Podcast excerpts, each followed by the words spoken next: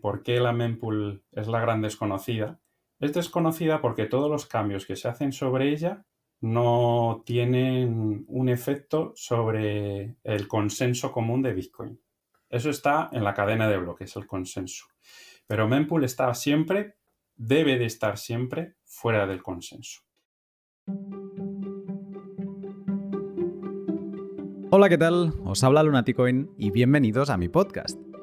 Cuando en la banca tradicional enviamos una transacción, nuestro dinero se va a un limbo. No aparece en nuestra cuenta, tampoco en la del destinatario, y no nos queda otra que esperar a un desenlace positivo. En Bitcoin también tenemos un limbo, pero es muy diferente al bancario, ya que es público, accesible por todos y con unas reglas claras. Este limbo bitcoiner es lo que llamamos la mempool, y es una de las piezas más útiles y a su vez más desconocidas que tiene la invención de Satoshi. Con la mempool nos relacionamos todos, de forma directa o indirecta. Es la que nos ayuda como usuarios a saber cuánto hemos de pagar para que nuestra transacción se envíe rápidamente. Pero también es la que indica a los mineros de qué forma pueden maximizar sus ganancias, qué transacciones deberían incluir en un bloque. Es una estructura de datos que vive dentro de nuestros nodos, pero que tiene sus propias normas y puede no aceptar cosas que sí que lo haría la cadena de bloques. Para entender los diferentes aspectos históricos, polémicos y de utilidad de la mempool, en el pod de hoy me siento con Deb7BA, creador de mempoolexplorer.com, con quien hacemos un podcast progresivo. ¿eh? Esto es interesante. Los primeros 40 minutos son aptos para todos los públicos y sirven para llevarse una idea general de las funciones y actores implicados que tiene la mempool. A partir de ahí, vamos subiendo el nivel para adentrarnos en las profundidades más técnicas de esta madriguera, que para mí es apasionante, con temas como qué pasa cuando no caben más transacciones en la mempool, mempool policy, los templates de los mineros, reemplazar transacciones, full RBF contra first sin rule, bloques vacíos, cancelar transacciones, qué pasará cuando se acabe el subsidio, qué pasaría si el hash rate bajara y una pincelada sobre los ordinals. Este pod se grabó hace ya unos días, el 1 de febrero, justo cuando la polémica de los ordinals estaba empezando, y es un buen documento, quizá el último así, con el que tratar el tema de la mempool sin pasiones. Además es un pod donde hay frases que quizá ahora se matizarían, por culpa de todo esto que está pasando, de que se metan JPGs en la cadena de bloques. Muy interesante.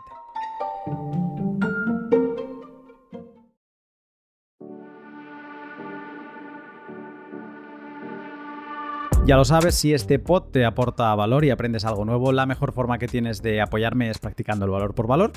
Lo puedes hacer desde cualquier aplicación de podcasting 2.0 como Fountain, que tienes el link en la descripción, Breeze o Podverse. Además, si lo haces desde Fountain, ganarás algunas fracciones de Bitcoin simplemente por escuchar el podcast. Esta semana pasada, el contravalor más grande vía Boost que he recibido ha sido el de B. Hodler, con ni más ni menos que 100.000 sats y el siguiente mensaje. En agradecimiento por tu dedicación, pasión y por compartir tus aprendizajes en este camino Bitcoin que parece no tener fin. Te escucho desde que me sumergí en la madriguera de la privacidad y me crucé con el L22 en esa búsqueda. Desde entonces no me pierdo un solo pod y suelo repasarlos de vez en cuando y siempre, siempre me llevo algo valioso de aprendizaje. Y los invitados, de lo mejor de lo mejor con ganas de seguir hasta el L1000 como mínimo. Felicidades por tu trabajo y por supuesto gracias. No, gracias a ti, B. Hodler, por el enorme mensaje y por el gran bus que le acompañaba. Luego al final, en las palabras finales del pod, te contaré mucho más sobre cómo ha ido el valor por valor y también repasaremos algunos mensajes más. Recuerda que si un contenido te aporta valor, el que sea, ponlo en cifras y házselo llegar a su creador, sea un pod, una imagen, un texto, un vídeo, lo que sea. Y ese contravalor que envíes puede ser en forma de tesoro con algunos sats o, por ejemplo, con tu tiempo haciendo un tweet o dejando un comentario con lo que te llevas del pod. Antes de dejarte con el capítulo de hoy, una mención rapidísima para mis sponsors que junto a mis Patreons me permiten pot a pot seguir trabajando en lo que más me gusta. A Hodel Hodel, la página web donde podrás comprar y vender Bitcoin de otros particulares. A Bitrefill, la página web donde podrás comprar absolutamente de todo, pagando con Bitcoin y Lightning. CoinKite, la empresa de dispositivos Bitcoin más icónicos, con los que podrás mejorar la seguridad de tus satoshis. Y Leen, la página web donde tomar préstamos colateralizándolos con Bitcoin.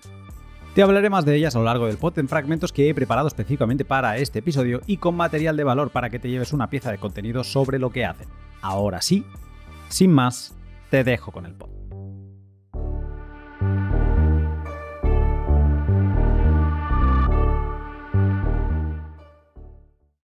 Buenos días, Dev7. ¿Qué hay, Luna? Buenos días. Pues bien, café en mano y con ganas de hablar de uno de los temas que creo que son más interesantes de todo lo que es eh, los entresijos de Bitcoin y que me da la sensación que es bastante desconocido por muchos. Y este pod, déjame decirlo ahora, es un pod que está pensado en dos velocidades y además que se va a ir incrementando porque la idea es empezar a un nivel para principiantes, porque creo que es un tema que interesa a todos los niveles. Es una gran diferencia que tiene Bitcoin con el sistema bancario, que conocemos todos, ¿no? De transferirnos valor. Y luego es verdad que hay temas más técnicos que también me gustaría al menos repasarlos contigo, pero que esos se irán tratando más hacia el final. O sea que creo, me interesa mucho este pod por eso, porque vamos a traer un tema que no sé si se acaba de tener conciencia sobre él, y que sirve para todos los públicos. No, sé cómo lo ves tú, sé que estamos siendo muy abstractos de momento, no hemos entrado a nada. Yo veo la estructura perfectamente, ¿vale? Porque mm, eh, si es verdad, y creo saber más o menos por dónde vas, que mm, el mempool puede interesar tanto a personas totalmente novatas, sobre todo a la hora de decir, oye, yo he mandado una transacción, ¿dónde está? Me han timado, ¿qué ha pasado con ella? y estoy de los nervios. Y luego, claro, evidentemente, para la gente que ya sabe más de la arquitectura de Bitcoin, cómo funciona, todos los entresijos y todas las conexiones que tiene tanto con la cadena de bloques, con el usuario, con la red peer-to-peer, los mineros. Sí, es un tema, la verdad, que no se habla mucho de él. Tiene sus razones por las que no se habla mucho de, ello, que no vamos a entrar ahora, ya entraremos a ella. Entonces es un tema bastante desconocido y, y sí, hombre, pues está muy bien que hagas un podcast tratando de ello. Yo estoy muy agradecido. Dev7, hablamos contigo en su día en el directo, eh, que te tuvimos como invitado, pero quizá alguien está escuchando el podcast y no te tiene ubicado. ¿Cuál es tu background y cómo llegas a relacionarte con Bitcoin? Ah, bueno, eh, yo llevo con Bitcoin bastante tiempo eh, y bueno, yo soy ingeniero informático, he estado trabajando en temas que no tienen nada que ver con Bitcoin desde eh, programación de videojuegos, eh, codificación y descodificación de vídeo, streaming, página web, altas, bajas modificaciones en base de datos, lo típico de un ingeniero informático, vaya. Pero me, me llamó mucho la atención Bitcoin por, el hecho de ser bastante resistente a la inflación y como ingeniero informático te llama también mucho la atención en cómo es capaz de eh, solucionar el problema del doble gasto. Es algo muy típico de lo que se ha hablado mucho. Pero yo lo que he hecho, lo que he intentado hacer los últimos años es, bueno, en los tiempos, en los huecos libres, eh, ir a hacer una página web que trate sobre la mempool y, por un lado, hacer una ayuda a los novatos para que cuando manden una transacción sepa dónde está y por qué, por ejemplo, un exchange le está diciendo eh, no, no ha llegado todavía entonces, eh, yo, me hago una idea de que soy un novato, meto 100 euros, lo que sea, en Bitcoin y digo, vale, yo, o sea, ¿cuándo voy a recibir mi transacción? ¿O cuándo la voy a enviar? ¿Cuándo voy a recibir mi dinero? Em, eso no pasa en un banco normal. Entonces, yo lo que he hecho es una página web donde tengo un visualizador de la mempool y un explorador donde tú puedes ver en qué parte de, de la mempool, que es ya hablaremos de ella, evidentemente, de la cola de minado, cuándo te va a llegar la transacción, ¿vale? Más o menos. Y luego otra serie de temas un poco más avanzados que, si quieres, vamos, digamos, hablando un poquito más a, ahora. Pero vamos, de, cara a lo que es el, el, escucha nuestro, eh, un ingeniero informático que le guste Bitcoin. Ya está.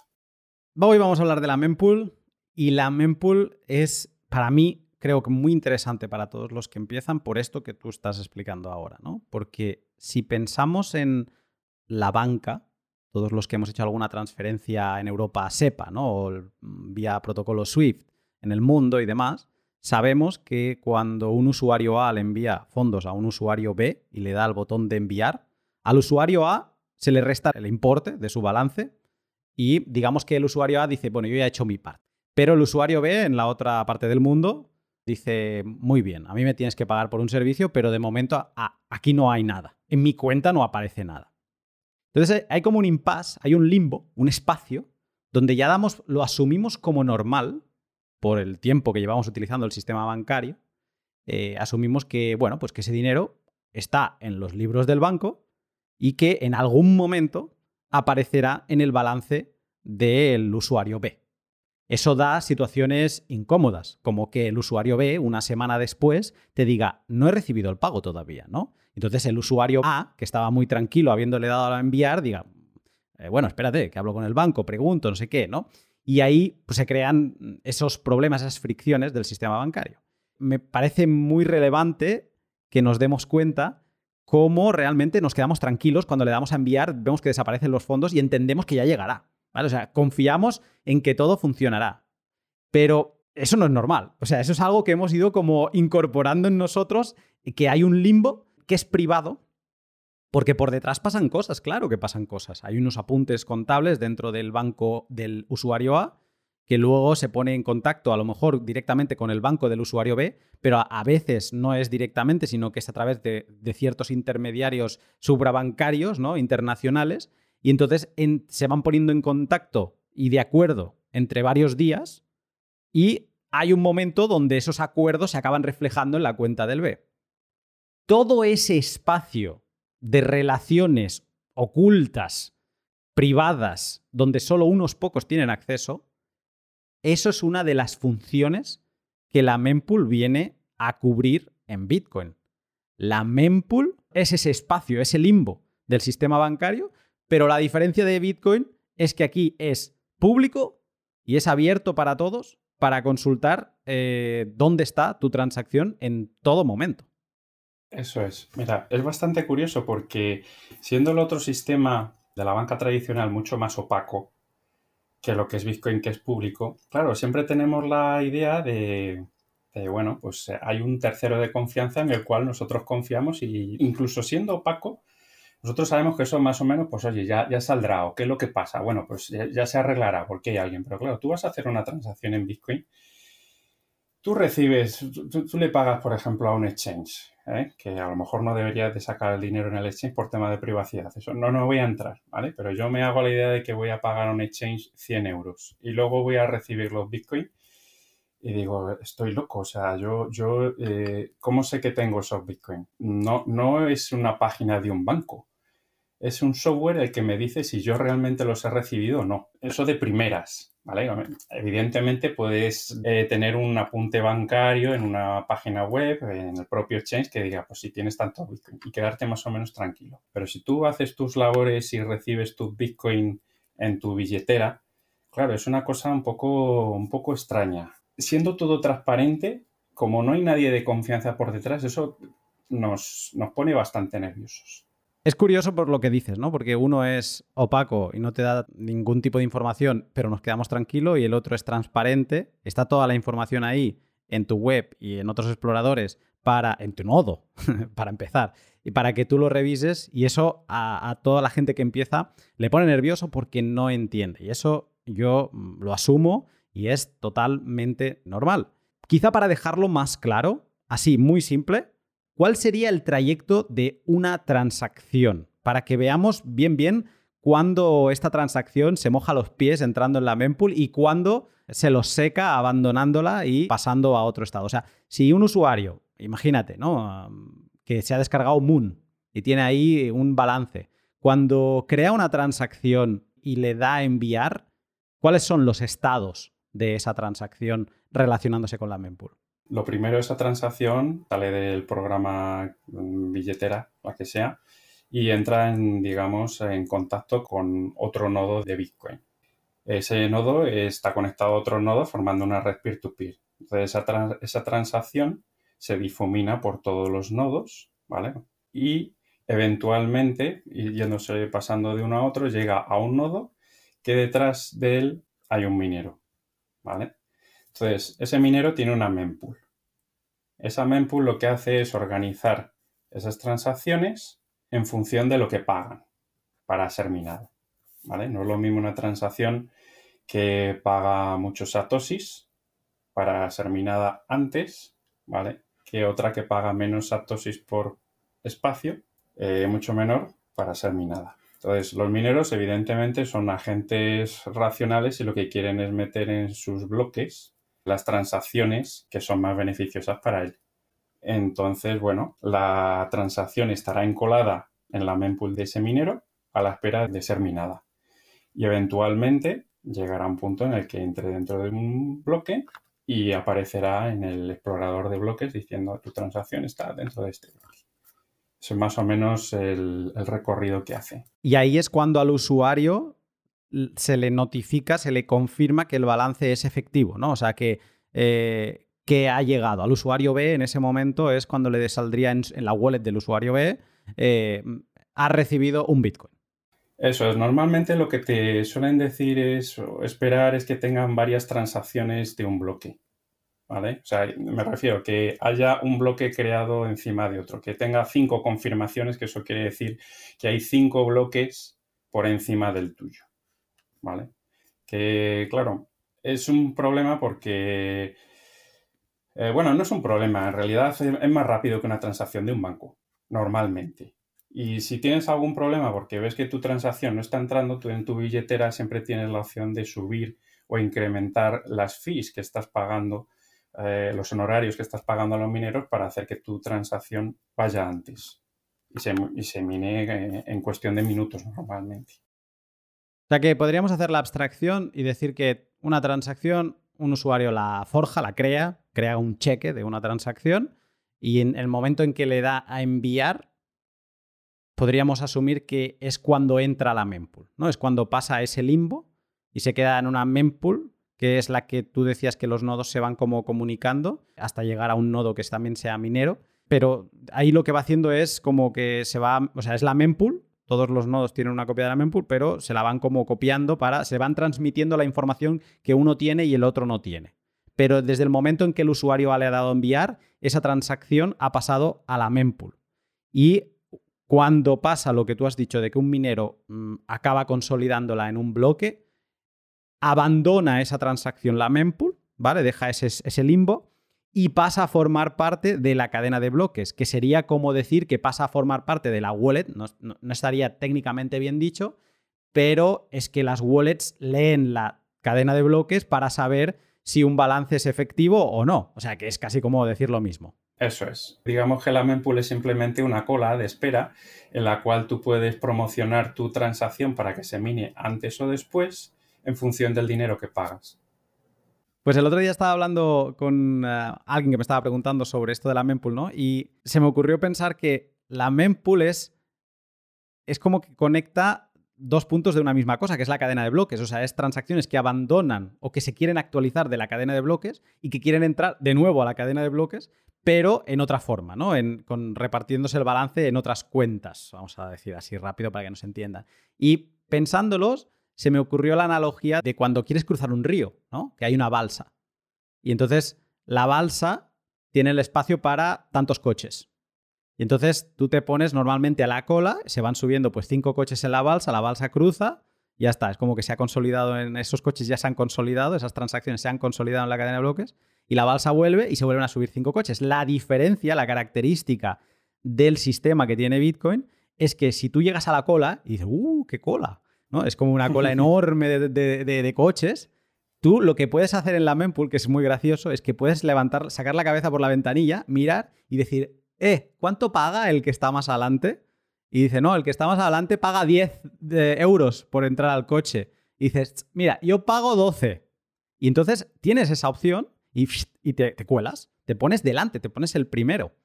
Y si de golpe vienen 100 eh, coches que pagan 20 cada uno, tú te pensabas que ibas a subir en la siguiente balsa y de golpe ¡pum! te vas para atrás. Eso sería un poco... La mempool la podríamos entender como este espacio de, cola que estás esperando para hacer la transición de nuevo a volver a entrar a la cadena de bloques. Eso es. Em, la mempool lo que tiene es un consumidor de transacciones que es mm, cada 10 minutos un bloque, más o menos. Lo que pasa es que a lo mejor un bloque puede tardar un minuto. Puede tardar unos segundos o puede tardar media hora. Entonces es una cola en la cual el consumidor pues no es estable. Pero es que tampoco es estable en la entrada, porque tú puedes hacer, tú puedes echar un vistazo y decir, ah, pues mira, en la cola eh, estoy bien posicionado. Yo creo que, que no pasa nada, que aquí estoy bien, espero un poquito yo creo que en dos bloques tal. Y pumba, de repente te aparecen una barbaridad de transacciones pagando más que tú y te echan para atrás. Puede no ser un problema, pero si es un problema, pues bueno, pues tú le echas un vistazo y decir, bueno, pues yo pago más porque lo quiero que me entre dentro de como mucho media hora. Pues pagas y en media hora lo tienes. Es un sistema bastante organizado, la verdad. Lo único que es muy dinámico. Es bastante dinámico. Y la verdad es que tampoco tienes que estar mm, preocupándote mucho sobre ello. Normalmente pones unas fees que son las estándar, que te ofrece una billetera y lo normal es que en media hora como mucho ya tenga la transacción o incluso antes. Y lo bueno, para el que no acaba de entender eh, su funcionamiento, es que tampoco te tienes, como estás diciendo ahora, tampoco te tienes que obsesionar con eh, entrar, con cruzar con la balsa. Porque las wallets normalmente te informan, sin que tú seas muy consciente de todos estos cambios de estado, te informan de dónde está tu transacción. Por ejemplo, si tú eres el que está recibiendo, tú, aunque no se haya confirmado la transacción, que confirmar significa cruzar con la balsa, la wallet ya te dice, tienes un balance que estás recibiendo, pero no está confirmado. O sea, la wallet ya está escaneando la mempool, porque a la mempool, ahora llegaremos a ello, pero a la mempool mm, la mira todo el mundo. Eh, la miran eh, los usuarios que envían transacciones, los mineros que miran a ver cómo compactar esa información para subirlos a la balsa, eh, los, los, proveedores de servicios de wallets para informar a sus usuarios correctamente y que no tengan miedo de no saber dónde están las cosas. O sea, la mempool yo creo que es, o sea, este podcast tiene sentido, el capítulo de hoy, porque es una cosa que utiliza todo el mundo y es como una gran desconocida. Pero por acabar esto de los estados, es como que en el momento en que está la mempool, tu wallet te va a decir, no está confirmada, está en proceso de confirmar, unconfirmed o en el idioma que la tengas. Y luego, una vez ya se confirma lo que decías tú antes, de que a veces necesita que tenga varios bloques por encima, ahí es donde unas wallets ya te dicen confirmada y ya está, porque asumen que solo que haya entrado al otro lado ya está bien, pero hay otras wallets que esperan, para estar seguras, esperan a que hayan venido varias balsas detrás, ¿no? Y entonces ya se está acumulando diferentes bloques encima y a lo mejor te lo dicen después de seis balsas, después de seis confirmaciones. Y te dicen, sí, ya está, todo bien, ahora sí. Y hay veces que te lo ponen como en otro colorcito, en naranjita, como diciendo, mm, la has recibido, pero mm, eh, faltan que vengan más balsas para asegurarnos de que mm, algo raro, que lo único que podría pasar es que se cambie un bloque o se cambien dos bloques de los últimos que han minado, y entonces tu transacción vuelva al otro lado del río. ¿vale? Eso puede pasar, pero por eso siempre se dice que para estar tranquilo, si le das a una transacción seis confirmaciones, ya estás, bueno, súper, súper tranquilo. Y un día hablando con Ricardo Pérez Marco, que había hecho unos estudios eh, matemáticos sobre el tema, él decía que casi que... Sí, que con dos transacciones, no, y decía, dos, dos confirmaciones estás, pero sobrado, sobrado. En el momento de hash rate que tenemos ahora y demás, decía dos confirmaciones, estás súper tranquilo. Sí, eh, mira, yo tengo otra analogía que además, eh, a ver, como todos los bitcoiners somos un poco proselitistas, esto lo intentamos explicar a más gente. Tengo un amigo que curiosamente también es arquitecto. Y, bueno, yo no sabía que en, los estudios de arquitectura se cambiaban los proyectos en mitad de una obra. Era algo que me, que me llama mucho la atención.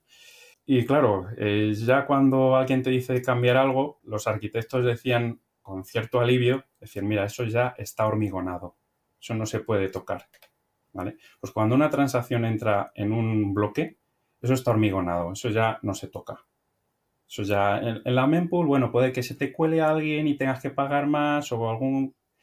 Pero una vez entra en la cadena de bloques, eh, en un bloque ya casi te diría como mucho dos, eso ya, eh, las probabilidades es, eh, eso ya para siempre, para siempre.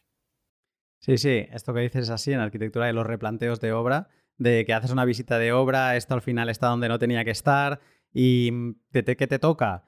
pues aparte de pelearte con todo el mundo, porque no se han hecho las cosas como tocaban, te toca volver al estudio y redibujar todo lo que venía por encima, porque a ti te genera esto un trabajo que no veas eh, o sea, es, una situación donde el arquitecto solo tiene las de perder, porque el constructor enfadado por los costes que le va a suponer, tú cabreado por las horas de más que te va a llevar, pero lo bonito de esto es que, o sea, una vez ha cruzado la mempool y ponle que ya lleva una balsa por encima, o sea, que haya venido una balsa detrás tuyo, ya estás. Ya estás. Eso ahí ya no, se toca. No se toca. Forever. Exacto. Eh, ¿la, ¿La mempool sería una base de datos? Sí, es una base de datos dinámica, eso es. Es una base de datos dinámica, pero lo curioso es que, bueno, no todas las mempools son iguales. Es una base de datos dinámica que normalmente no se guarda en discos, salvo cuando un nodo se apaga, ¿vale? Pero normalmente es una base de datos que está en memoria todo el rato, porque es una cosa muy viva y va entrando, van saliendo, entonces está normalmente en memoria. Sí. Y vive en los nodos. Y vive en cada uno de los nodos, sí en cada uno de los nodos.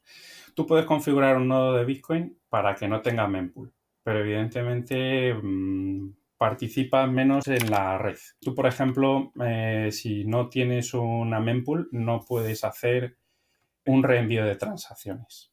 Dirás, ¿por qué? Yo, yo, puedo recibir una transacción y mandársela a otro sin tener una mempool. No, porque eres sujeto a un ataque de denegación de servicio. Si tú no tienes memoria de qué transacción te ha llegado, alguien puede decir, te envío esta transacción para que la reenvíes a todos tus compañeros, 20. Te reenvío otra vez esa misma transacción para que la reenvíes a todos, tus compañeros otras 20 veces. Y así infinitamente. Si no tienes memoria de lo que se te ha enviado, tú no lo que es como un zombie reenviando transacciones a todo el mundo, molestando a todo el mundo, porque no tienes memoria de lo que ya tienes. Si tú tienes memoria en una mempool de lo que te ha llegado, tú puedes enviar una transacción y decir, ah, mira, ya está, ya la tengo, ¿por qué me la ha vuelto a enviar? Eh, ¿Me la ha vuelto a enviar para, para que yo se la envíe a los demás? No, no, no. Oye, tú, ¿tú qué estás haciendo? ¿Que me la vuelves a enviar otra vez? Me desconecto de ti. Y ya no hay denegación de servicio. Es que no tener memoria es literalmente no, no acordarse. O sea, es, es como las personas. Y me has recordado Estoy leyendo, es una chorrada esto que voy a decir ahora, ¿eh? pero estoy leyendo El Mago de Oz. Y mm, es que es bonito porque en estas eh, historias así tontas, ¿no? Como Alicia en el País de las Maravillas, ya vemos los comparativos que sacamos con Bitcoin y dije, a ver, a ver qué hay aquí, aseguro que rasco algo.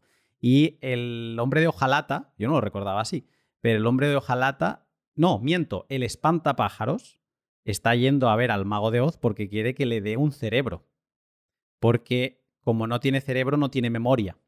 Y entonces no puede acordarse de nada. Y él, de hecho, dice: Yo es que a mí me crearon hace dos días y yo no, que no, no te puedo decir porque no tengo memoria. Y, por eso quiere un cerebro. Y esto sería un poco así. O sea, si tú no tienes una mempool, no tienes esa memoria para acordarte de si las personas que tienes a tu alrededor son buenas, o sea, los otros nodos con los que te relacionas son buenos y actúan eh, buenamente, o si son unos malos actores. Entonces necesitas ese cerebro, esa memoria, para poder decir, eh, ahí me la jugaste, ya no quiero hablar contigo. Eso es. Eso es. Por eso la mempool está bastante acoplada también con la red peer-to-peer de cada uno de los nodos, para evitar estos problemas. Te interrumpo un momento para hablarte de dos de mis sponsors y te voy a detallar cómo se relacionan ellos con la mempool para que veas que a todos los actores les importa mucho tener una piscina de transacciones pendientes de confirmar bien ordenada. Hodel Hodel es la página web donde puedes comprar Bitcoin sin ceder datos personales. ¿Cómo? Comprándoselos a otro particular. Estamos tan acostumbrados a conseguirnos servicios interactuando con empresas que cuando nos planteamos hacerlo con otro particular nos tiemblan hasta las pestañas.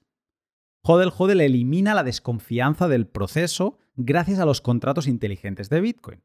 Ellos crean el contrato junto a ti y al vendedor de Bitcoin entonces le dicen al vendedor que deposite ahí los Bitcoin que va a vender y se pone a revisar la mempool hasta que ve la transacción llegando a la cola y te avisa. Está viniendo, pero todavía no ha cruzado a la cadena de bloques, no envíes nada todavía. Cuando ya ha cruzado, Joder Joder te avisa y te dice, ya puedes hacer el pago que los fondos están seguros. Haces el pago, avisas a la plataforma y se liberan los fondos que van directamente a la dirección de la wallet que has indicado cuando configurabas el contrato. Así de simple. Si todavía no compras Bitcoin sin ceder tus datos personales, sigue el link de la descripción y échale un vistazo a hodelhodel.com. Bitrefill es la página web donde puedes comprar de todo pagando con Bitcoin y Lightning. Cuando pagas con Lightning, las compras en Amazon, Carrefour, Dia, Nike, Steam o tu operadora de teléfono móvil como Movistar, Tigo o Vodafone, se hace al instante. Esa es una de las virtudes de Lightning. Pero cuando pagas con Bitcoin on-chain, el que ha de cruzar el río con la balsa para confirmarse, ahí quizá tengas que esperar. En estas situaciones, Bitrefill intenta acelerar la espera confiando en sus usuarios y en la mempool. Si se cumplen varias premisas de cantidades y de parámetros de la transacción, como no haber señalizado que esa transacción sea sustituible, Bitrefill da por bueno el pago aunque esté todavía en la cola esperando a cruzar. Y así puedes disfrutar de tu servicio sin esperar ninguna confirmación. Algunos pueden pensar que el equipo de Bitrefill solo se dedica a buscar comercios que estén dispuestos a vender tarjeta regalo por Bitcoin, pero no. El equipo técnico de Bitrefill es lo más puntero que hay. Y por eso, entre otras cosas, fueron los primeros en vender un producto vía Lightning. Aunque todas estas facilidades pueden acabar cambiando por algo que contaremos en breve en el pod, la política del full RBF. Si no conoces los servicios que Bitrefill tiene para ofrecerte en tu país, sigue el link de la descripción y sorpréndete con todo lo que podrías comprar hoy con Bitcoin. Tengo, yo creo que la madre de todas las analogías que necesitamos para poder explicar todo lo que viene ahora, porque de momento creo que hemos hecho una buena introducción de lo que es la mempool, pero hay muchos entresijos que ir eh, desempaquetando. A ver qué te parece. Es una analogía bastante gráfica que yo creo que va a cuajar en principiantes y va a crear esa base para poder ir analizando las relaciones, porque lo interesante de la mempool, entendiendo que es ese espacio de memoria, que están los nodos y que eh, es como flexible, incluso puede no existir, eh, lo interesante es ver cómo se relacionan los diferentes actores con ese espacio. Entonces, vámonos a la época medieval, ¿de acuerdo? Estamos en la Tierra Media, la época medieval, y un nodo de Bitcoin, vamos a imaginarlo como un castillo, pero uno característico, porque tiene unas murallas, tiene un espacio delimitado, ¿sí? Y dentro de estas murallas no es que haya una construcción aquella de Juego de Tronos ahí con una torre enorme, no, es, tiene un patio. O sea, en verdad es como un, un cercado, ¿vale? Pero tiene un patio. Y en ese patio tiene dos cosas. Tiene, por un lado, una estructura súper rígida, que son unos bloques de la misma forma más o menos y que se van concatenando, ¿vale? Y se va ocupando parte del espacio de este patio. El patio es grande, es muy grande, ¿vale? Y se van como rellenando con estos bloques. Y luego, en otra parte del patio, hay una piscina. Esa piscina es orgánica. Orgánica, la forma no tiene una forma recta, dura, con unas normas de perímetro delimitadas. No, o sea, tiene un espacio que le dicen, bueno, hasta aquí puede llegar el agua, pero dentro de ese espacio la piscina fluye, cambia, a veces pequeña, a veces grande, y eso va cambiando a cada, a cada segundo. Eso es nuestro castillo, ¿vale? Eso es nuestro nodo. Eh, estos eh, nodos eh, Bitcoin están conectados con otros castillos vecinos que tienen la misma estructura. En, de puertas para adentro lo que tenemos claro es que los bloques, la estructura está fija, son iguales. La piscina la tienen como quieran, ¿vale? Pero tenemos claro eso. Y están, estos castillos están conectados unos con otros pues, por vías de comunicación. Ponle caminos, ponle eh, señales de humo, lo que a ti te mm, sugiera la mente. Pero están conectados y se comunican. Y esos otros nodos están conectados con otros nodos de la misma forma. Y al final, entre todos ellos se crea una red, una red de castillos medievales. Entonces, eh, cuando un usuario quiere pues enviar una transacción a otro poblado, a otro castillo, o a un... Las aldeas se relacionan, los usuarios se relacionan con los castillos, ¿no? Pues a un, a un usuario de otro castillo, pues va a su castillo, le lleva la transacción y él se va, ¿no? Y a partir de ahí la transacción entra en la mempool y es cuando, lo que tú decías antes, se va, eh, entre castillos dicen, eh, que tengo una nueva transacción, tú la tienes, no, yo no la tengo, pues pásamela. Entonces así es como más o menos se van copiando las informaciones que hay en las mempools. Y esto es curioso porque si tenemos este aldeano, este usuario que envía la información, hay un momento donde en uno de estos castillos hay otro tipo de usuario que es especial, que es el usuario minero si nos ponemos, bueno, en contexto medieval también supongo que había minas, pero podríamos pensar que es un herrero también, medieval. Y él lo que hace es, vale, yo veo que la mempool va creciendo, porque si entre todos nos copiamos todas las transacciones que van habiendo en todas las aldeas, en todos los usuarios van enviando, la mempool va creciendo, pero yo voy a ser el que vacíe esta mempool. Y entonces ese usuario especial, ese usuario minero, de lo que se encarga es de intentar construir una estructura como la que tiene en el otro lado del patio, ¿vale?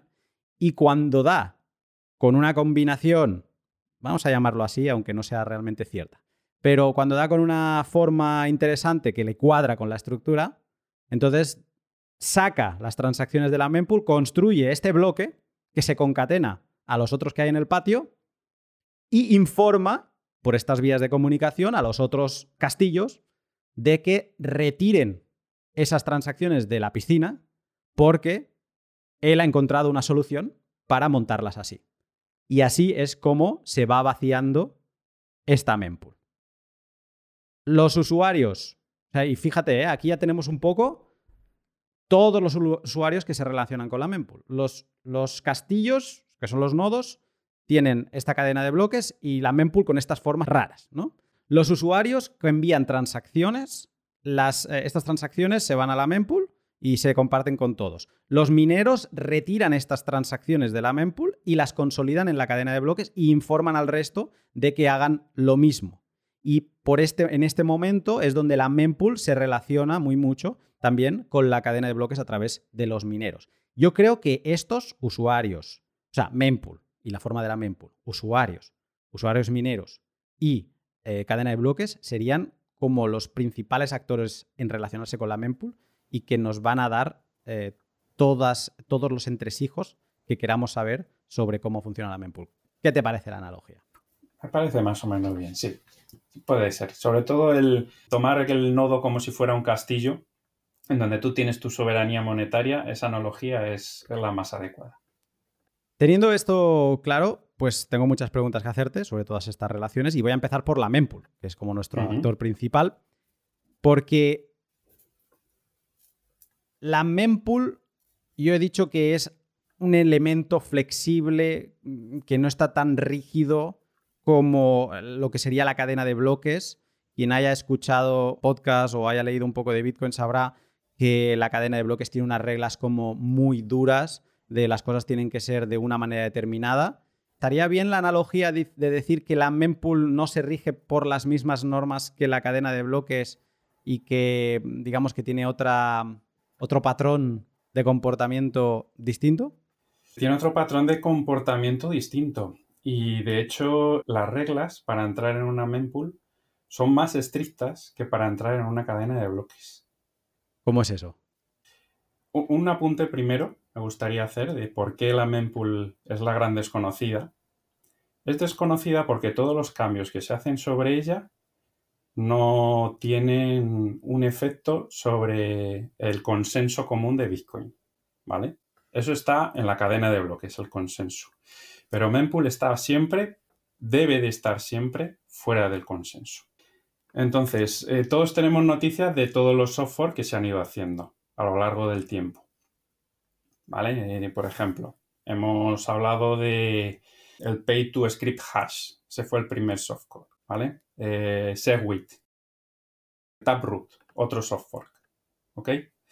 Em, ¿Qué es un, software? Bueno, pues es simplemente un, hacer las reglas para entrar en la cadena de bloques más estrecha, más apretada.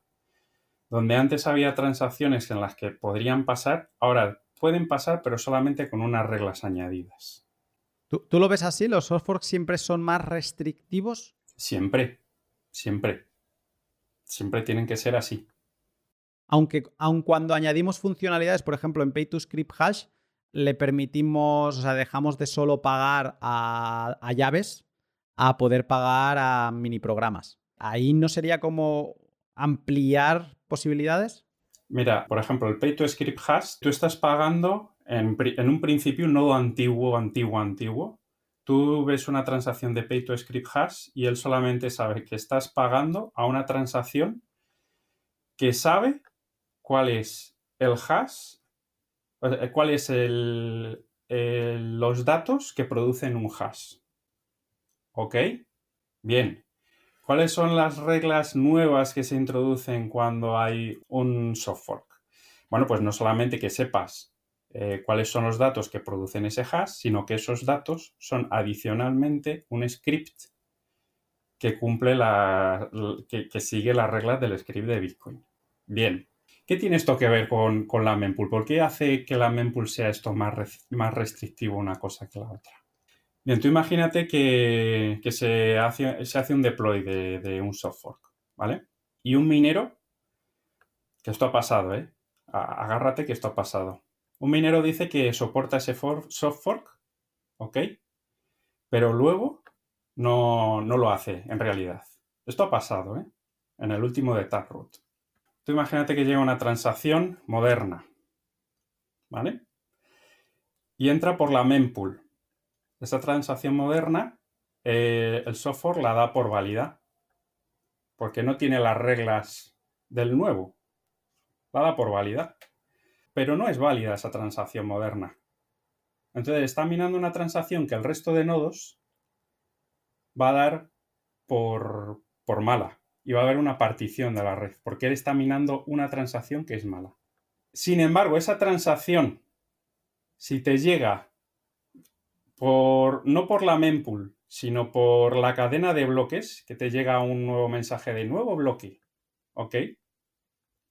Tú esa la tienes que dar por, por, por buena. O sea, tenemos la cuestión de un nodo minero, si tiene una mempool y le llega una transacción que él no comprende, la tiene que cortar, o sea, tal cual, aunque sea, aunque sea válida. Eh, eh, para los nuevos, para, para el nuevo software. Pero si te llega por la cadena de bloques, es válida. Pero esto me genera una duda, porque aquí lo que sucedería, lo que tú estás planteando, es que cuando, o sea, se vuelven más restrictivos los soft forks porque afectan directamente a los eh, mineros, a, la creación de bloques de estos mineros, porque si estos mineros incluyen una transacción que no entienden, ¿vale? que sería una mala práctica para ellos porque se estarían tirando piedras a su tejado, lo que podría pasarles a ellos es que el resto de nodos le dijeran, has añadido una transacción que no entiendes y esa transacción es que era inválida. Y no es que los mineros digan que no es válida, es que todos los... Todos los castillos le van a decir, eh, muy bien, minero, felicidades por tu trabajo, pero yo no voy a añadir este bloque a mi patio de bloques porque eh, no cuadra. O sea, no sé qué has visto tú, pero no cuadra. Y entonces le rechazan ese bloque, él sigue trabajando ahí encabezonado en que eso es bueno y sigue construyendo sobre ese, pero ningún castillo le va a copiar la idea. Y los otros castillos van a asumir como buena eh, como bueno otro bloque que llegue de otro minero que sí que siga las reglas.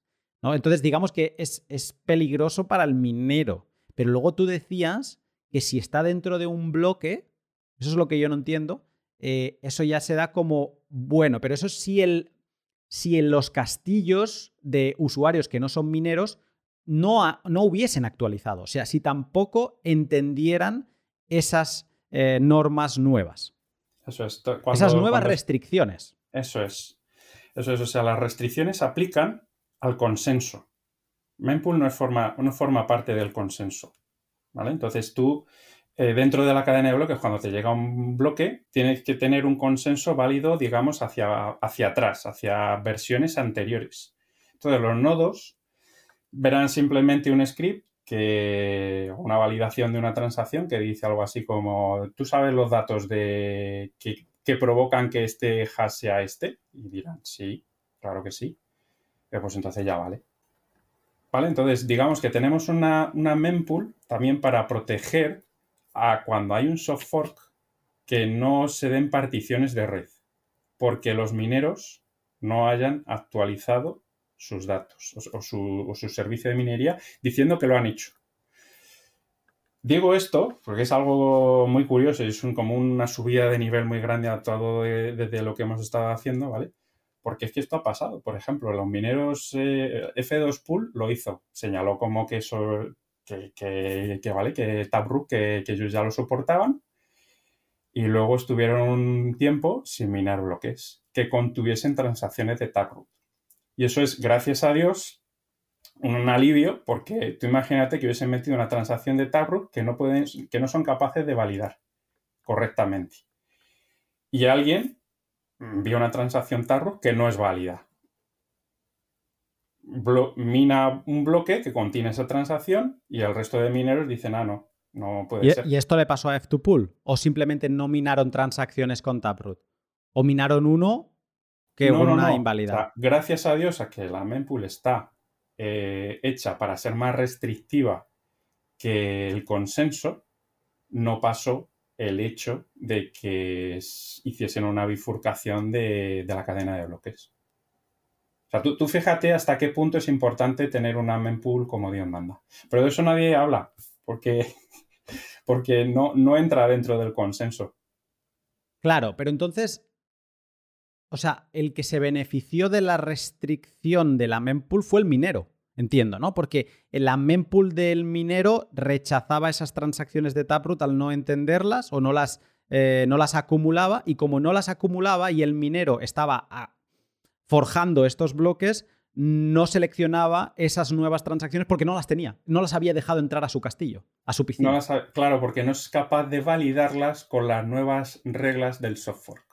Y, si no tienes la mempool realmente afinada, se puede provocar problemas muy grandes en la red, pero muy grandes. Aparte de tener que estar todo el rato de lidiando con ataques de denegación de servicio, etc, etc, organizar, es una estructura de datos muy compleja y, es bastante desconocida.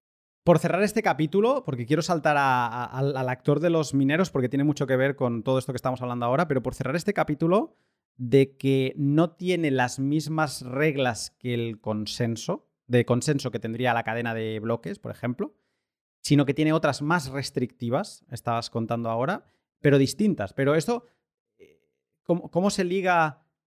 O sea, son más restrictivas en lo que puede entrar, pero luego también son más flexibles en que el usuario puede decidir diferentes cosas sobre su mempool. Mientras que en la cadena de bloques el usuario no tiene nada a apelar. O sea, que tiene cosas más restrictivas de lo que puede entrar, pero que a nivel de configuración permita al usuario cambiarle diferentes parámetros. De momento, a mí me ha quedado claro lo del tamaño, que puedes hacerla más grande o más pequeña dentro de... O sea, si tienes las murallas, un patio muy grande, pues le puedes decir, bueno, pues mi mempool va a ser más grande o más pequeña, ¿no? Eso entiendo que lo puedes definir y no sé...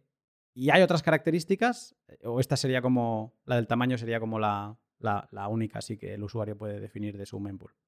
A ver, la del tamaño eh, tiene mucha importancia, ¿vale? Porque digamos que puede darse el caso de que haya una barbaridad de transacciones y eh, la mempool no pueda con ellas tu nodo porque simplemente lo tengas en un ordenador muy poco potente. Esto es algo que se hizo después de 2015 porque hubo un dump de transacciones enorme Cuando dices un dump, que es que alguien volcó muchas transacciones. volcó muchísimas transacciones en, pan, en plan spam. Aunque bueno, se puede decir que es spam. Si, si paga, las trans, si paga sus satoshis por byte, no es spam. Ya está, podemos decirlo así. Pero bueno, en verano de 2015 hubo una muy gorda, más que las que ha habido últimamente con Binance, que hicieron que nodos de Raspberry Pi cayesen como chinches, porque no tenían memoria suficiente, por aquel entonces tenían un giga o por ahí. Entonces, antes no había un parámetro ni siquiera para, para controlar el tamaño máximo de la mempool. O sea, era infinito. Era infinito, exacto. Entonces, claro, eso iba cogiendo, cogiendo, cogiendo. Y, y hubo muchos nodos en ese supuesto no ataque, bueno, no sé cómo definirlo, que cayeron. ¿Qué es lo que pasó desde entonces? Bueno, pues se hizo una, digamos, solución, eh, digamos, de prisa y corriendo y es forzarle a la gente a tocar otro parámetro de la mempool que existía por aquel entonces, que es el de mínimo fee para retransmitir la, la transacción. ¿Ok? Entonces, en esa situación, que no había tamaño de la mempool, se le dijo a la gente, en vez de tener un kilo, un satoshi por virtual byte, ¿vale? De fee, eh, métele 10. Para que la mempool, todos los que esté por debajo, los deseche. Y solamente te quedes en tu mempool con los que realmente van a ser minados y están más arriba en la cola de minado. Y así te evites que en tu mempool entren muchas transacciones. Más de las que puedes eh, aguantar. Entonces, ese parámetro, la historia de ese parámetro, no es algo que desde el primer momento Satoshi lo pusiera. De hecho, eh, ese parámetro, eh, en los primeros, eh, tú, coges en el GitHub y te bajas Bitcoin, ¿cómo estaba? Eran 13, 13 mm, ficheros en C++. Era una estructura de datos donde tú vas metiendo ahí cosas y ya está. No, no hay más. De hecho, ni ordenaba las fees. Ni ordenaba las fees para tener, digamos, unos incentivos alineados con los mineros. eso era a lo loco. ¿Vale? Eso se ha ido incorporando y se han ido haciendo cosas bastante, bastante curiosas con ello. O sea, lo que antes hablábamos de la balsa, ¿no? que creo que se ha entendido bastante, del que más paga se pone delante, que eso es la comisión que pagan todas las transacciones, que hay un mínimo. En un inicio me estás diciendo que Satoshi, como lo dejó todo, Satoshi, ¿eh? Satoshi en el pedestal, que siempre está ahí, Satoshi lo dejó que eso no funcionaba así, no era el que más paga se pone delante, sino era otro orden. Es que antes los mineros eran los, los, cuatro frikis que estaban ahí y, era como, bueno, pues yo mino con mi propia CPU y, ya está, y utilizo ese software y punto. Había gente que incluso eh, desechaba las fees, dice, bueno, yo mino por amor al arte. Eh, y no se llevaba, o sea, eso de llegar a los 21 millones no, no se da, eh, no vamos a llegar a los 21 millones porque las reglas de consenso permiten que no se llegue a, a, eso y que tú cuando minas un bloque no te lleves esas fees. Y eso pasaba. Y entonces me decías que lo del dump de 2015 se solucionó, ahí fue cuando se le puso un tamaño máximo a la mempool, o sea, que permitió que cada usuario definiera cuál es el tamaño máximo de su mempool, y luego también es otro parámetro que es el de la comisión mínima que una transacción ha de pagar para que entre a tu mempool. Para que entre en tu mempool y la retransmitas. Ese parámetro es para evitar ataques de denegación de servicio para decir, bueno, tú no me vas a hacer enviar más datos de la cuenta, entonces yo te voy a poner un límite de decir, oye, vas a pagar. Si tú me reenvías esto, tú pagas. Entonces se arregló ese problema pues, momentáneamente, eh, aumentando el tamaño de, retransmisión de, transacciones. Vale, así es como se arregló ese problema en ese momento, en ese como momento, un, como un parche para salir del, paso, hmm. pero eh, ahí fue quizá donde se puso lo, de la regla esta de un SAT por byte. Estaba ya antes esa regla que el límite de la mempool. Porque había más problemas de denegación de servicios o, tenía más preocupaciones por eso que porque la mempool subiese mucho. Eh, date cuenta de que si tú quieres hacer un ataque a la mempool, entre comillas, ataque y hacer que eh, tenga un tamaño increíble, tú te tienes que dejar ahí tus dineros, ¿eh? En ese ataque, no sé exactamente, pero a lo mejor se dejarían 100.000 euros, 200.000, en fin. Y en ese momento en que se puso lo de un SAT por byte, eso tampoco es una regla de consenso. O sea, entiendo que eso es un parámetro de la mempool. Es un parámetro de la mempool y de, y de la red peer-to-peer, exacto. Por, el mismo hecho que hemos hablado antes, si tú no tienes una mempool, no puedes eh, formar parte de la retransmisión porque no tienes memoria. Un caso de hace un año, creo, o año y medio, que fue bastante comentado entre los cuatro frikis como nosotros, que Luke Dash Jr., conocido por un robo que ha tenido hace no mucho también, puso un tweet diciendo que a ver si alguien le daba algo que no podía desarrollar más en Bitcoin. Y él creo que fue el CEO de Pooling, en ese momento uno de los pools más grandes de minería de Bitcoin, le dijo, hey, pásame una dirección. Curiosamente, Luke Dash Jr. le pasó una dirección legacy de las que empiezan con número uno y le envió un Bitcoin, ¿vale? Que todo el mundo fue, wow, un Bitcoin, tal. La característica curiosa es que ese Bitcoin se envió a cero sats por byte y se minó y se confirmó a cero sats por byte. Y ahí la conversación fue, ¿cómo es esto posible? ¿Cómo? Pero si todo el mundo lo mínimo es un sat por byte, ¿cómo es esto posible? Y eso es porque esta regla del 0 o 1 o 10 sats por byte no está escrita en piedra, ¿no? No está en ningún mandamiento. No está escrita en el consenso, está escrita en la mempool para evitar ataques de denegación de servicio. Claro, y entiendo que las transacciones, tú podrías hacer una transacción a 0 sats por byte, lo que pasa que las otras mempool, los otros castillos te dirían, no, no, yo esto no te lo acepto. Ahí lo que pasó es que seguramente esa transacción se pasó a un minero. Ellos. Directamente, ellos. Ellos si eran unos mineros, pues entonces digo, eh, sí, sí.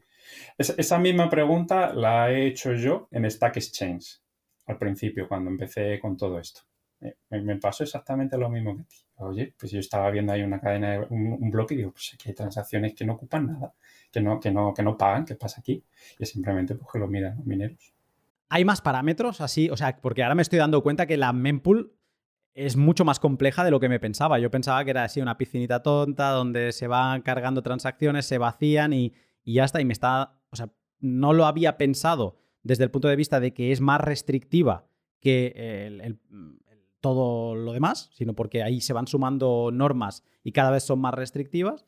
Y me estoy dando cuenta de que tienen todas estas reglas.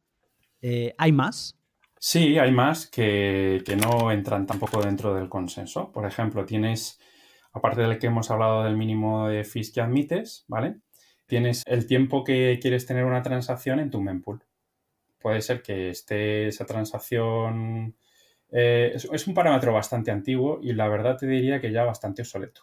Pero tú puedes decir que si ha pasado tres semanas, que es el tiempo por defecto, esa transacción ya salga de la mempool porque no ha entrado desde entonces. Tienes otra que está relacionado en cómo se construyen las transacciones y cómo dependen unas de otras, ¿vale? Pero para explicar esto tengo que entrar en el tema de dependencias de transacciones, eh, que no sé si quieres que entre. De esto tengo unas preguntas después, que básicamente lo que estás diciendo es que tú a la mempool puedes enviar una transacción, eh, vamos a llamarle la transacción 1, y luego puedes enviar una transacción 2 que depende de que la 1 entre, o sea, que la 1 se confirme y vas como creando transacciones que dependen unas de otras, pero que ninguna se ha confirmado, que, sino que esa cadena de, mm, digamos, de valor eh, sigue estando todavía en la mempool. Esto es muy interesante. Ahora tengo, cuando saltemos de actor, te, tengo unas preguntas sobre ello. Pues así parámetros importantes aparte de esos eh, que puedes simplemente puedes em, eh, omitirla. ¿vale? Y recibir solamente los bloques. Tú, puedes tener un nodo sin mempool. Lo único que no retransmites transacciones y solamente te llegan los bloques nuevos. Simplemente eliminar la mempool y ya está. Que puede ser bastante bueno cuando tú quieres tener un nodo eh, simplemente para una Lightning Network, aunque bueno, eso es con su... Bueno, eso habría que discutirlo, pero tú quieres tener simplemente un nodo que sea de verificación de si te ha llegado una transacción ya sentada, pues puedes tener una que no, que no consuma tanta memoria RAM. Es una opción totalmente válida. No es lo normal, pero... Voy a pegar un salto con esto porque me voy a ir totalmente del tema y si alguien que no está muy puesto en Lightning quizá eh, no acaba de entenderlo, pero es un poco peligroso lo que acabas de decir, ¿no? Porque si alguien intenta eh, cerrarte un canal con un estado antiguo, eh, si tú no tienes mempool para darte cuenta de que te la están jugando, ni tampoco tienes una, una watchtower que sí que tenga mempool, ahí estarías corriendo peligro, ¿no? Eso es, pero no quería entrar en esos lares. Esa era la duda porque digo, sí, puede ser una opción, pero eh, con riesgos. O puede ser una opción para un nodo Lightning si tienes una watchtower externa que mm, te hace esa función, si tienes separados los, los usos, digamos. por, ahí, por ahí sí. Te interrumpo un momento la clase magistral de Dev7 para hablarte de mis dos otros sponsors. De este primero no puedo llegar a expresar lo bien que me lo estoy pasando testeando todos los productos que CoinKite, la empresa canadiense responsable de los dispositivos de Bitcoin más icónicos, me ha hecho llegar. Todavía recuerdo cuando en 2019 ahorré para comprarme mi Coldcard Mark III, la reconocida entre bitcoiners como wallet más cypherpunk y la wallet fría con la que decían que aprendías un montón de Bitcoin. Y fue así. Y aparte, subía el nivel de seguridad de mis satoshis. Por aquel entonces, tener una Colcar parecía algo como que se recibía, se inicializaba, mm, cargabas tu wallet y a partir de ahí ya está. Mm, compartías las claves públicas para ir recibiendo satoshis y la tenías guardadita, no la utilizabas. Ahora que llevo unos meses con la Colcar Mark IV, la versión que lanzaron el año pasado, y que me la he estudiado de arriba abajo, la experiencia está siendo otra totalmente, porque la siento más como una herramienta como una compañera de la que no me quiero alejar mucho.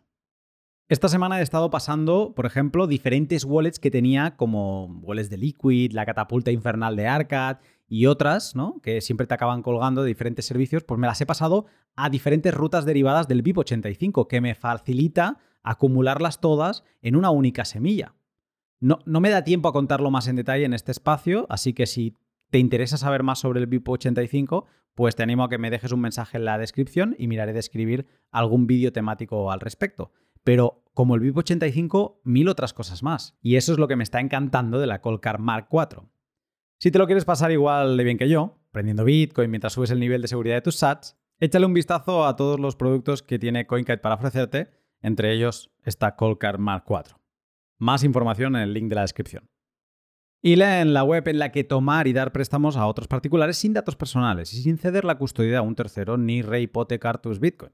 Len es la web hermana del exchange de Hodel Hodel y utiliza el mismo sistema multifirma para que nadie se vaya con lo que no es suyo. En Len, si tienes Bitcoin, puedes utilizarlo como garantía y tomar un préstamo en stablecoin y devolverlo en el plazo acordado. Si por el contrario tienes stablecoin, puedes prestarlas y recibir un buen interés a cambio. Len es la libertad de practicar finanzas sin las intrusiones en privacidad del sistema tradicional. Si todavía no lo conoces, con los tipos de interés que se mueven en la plataforma y demás, anímate a echarle un vistazo siguiendo el link de la descripción. Son el único servicio que te permite hacerlo con Bitcoin nativo. Vamos a saltar al que para mí es de los actores más interesantes de, en estas relaciones que hay con la mempool, que son los mineros. Porque Bitcoin todo el mundo sabe, todo el mundo le viene a la mente la figura de los 21 millones y cómo todas las relaciones económicas que se dan de, esta realidad, ¿no? De este hecho de que Bitcoin es un activo finito que no tendrá más de 21 millones, incluso no llegará a ellos como antes eh, contabas. Pero la red de Bitcoin y Bitcoin en sí generan otro activo económico. De este tampoco se habla mucho, solo cuando ya empiezas a, escarbar en cómo funciona, te das cuenta de que el espacio de la cadena de bloques también es un activo económico, no es tan escaso en el tiempo como las unidades de Bitcoin, porque esto es infinito, el espacio de bloque es infinito, o sea, no tiene ningún cap, ningún límite, ningún techo, pero sí que está limitado por eh, prueba de trabajo, más eh, ajuste de dificultad y cómo funciona todo el sector de la minería, está ajustado a que los bloques salgan cada 10 minutos.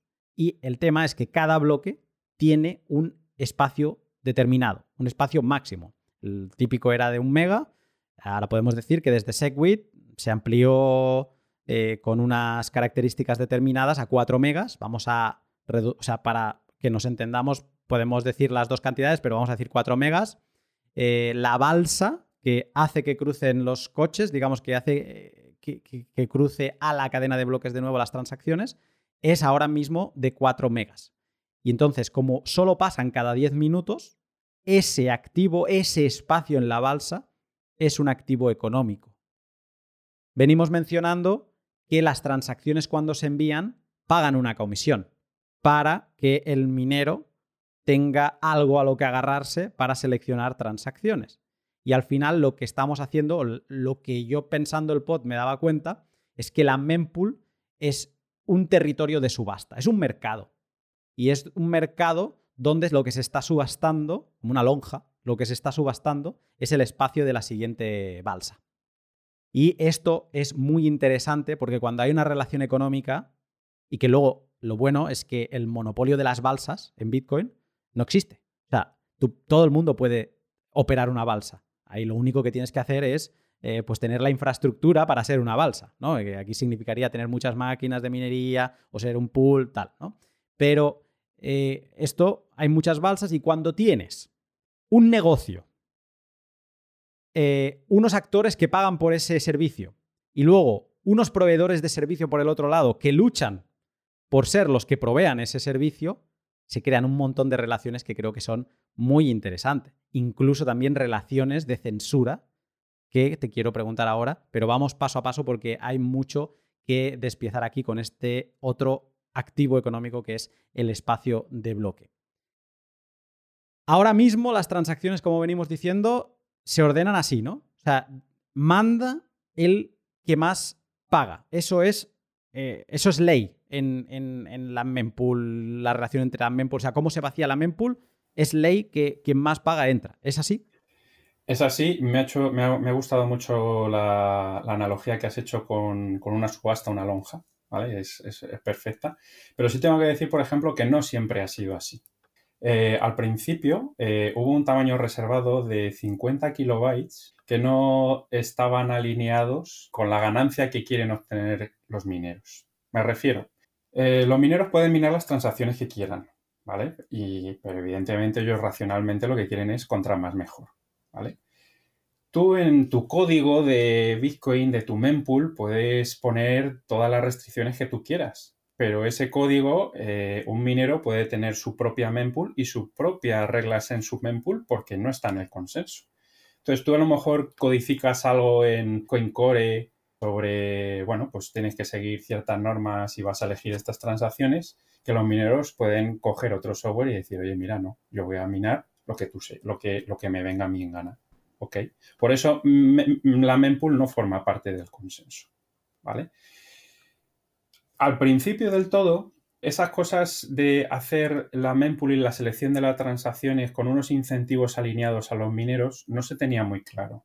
Entonces se intentó durante cierto tiempo hacer o reservar un espacio del primer bloque que te devolvía un nodo, ¿vale? O sea, digamos que tú eres un minero y no te quieres hacer tu propia mempool y utilizas la mempool que te da Bitcoin Core, que es lo normal. Pues ese software lo que te devolvía era un template o como el conjunto de transacciones, sí, una plantilla con el conjunto de transacciones que tienes que meter en tu bloque. Y esas transacciones no eran las que más pagaban.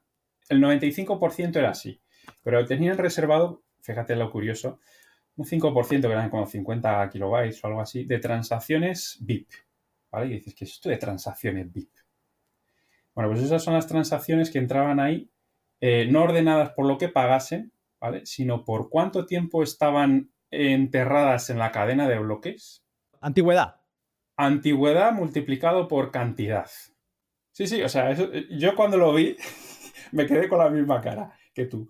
O sea, es como, eh, pero bueno, ¿qué, ¿qué, es esto? O sea, esto, esto es una zona VIP en toda regla. O sea, contra más eh, monedas tenga y más antiguo lo tenga en, la cadena de bloques, voy a entrar eh, a ser minada mis transacciones antes que alguien que está pagando más.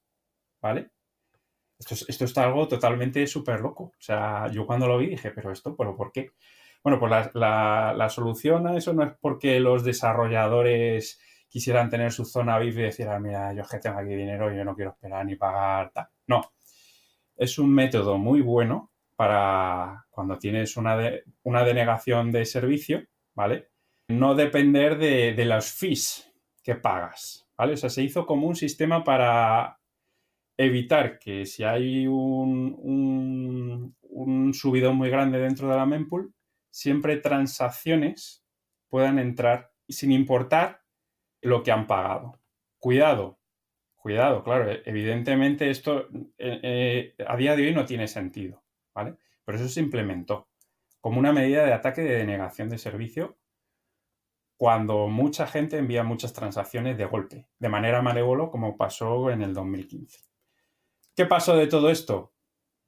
Que no tiene sentido. O sea, tú tienes que hacer la, selección de las transacciones alineadas con, con, los beneficios de los mineros. Y esto se quitó. Pero esto estuvo, para que veas que la historia de la mempool tiene, tiene lo suyo.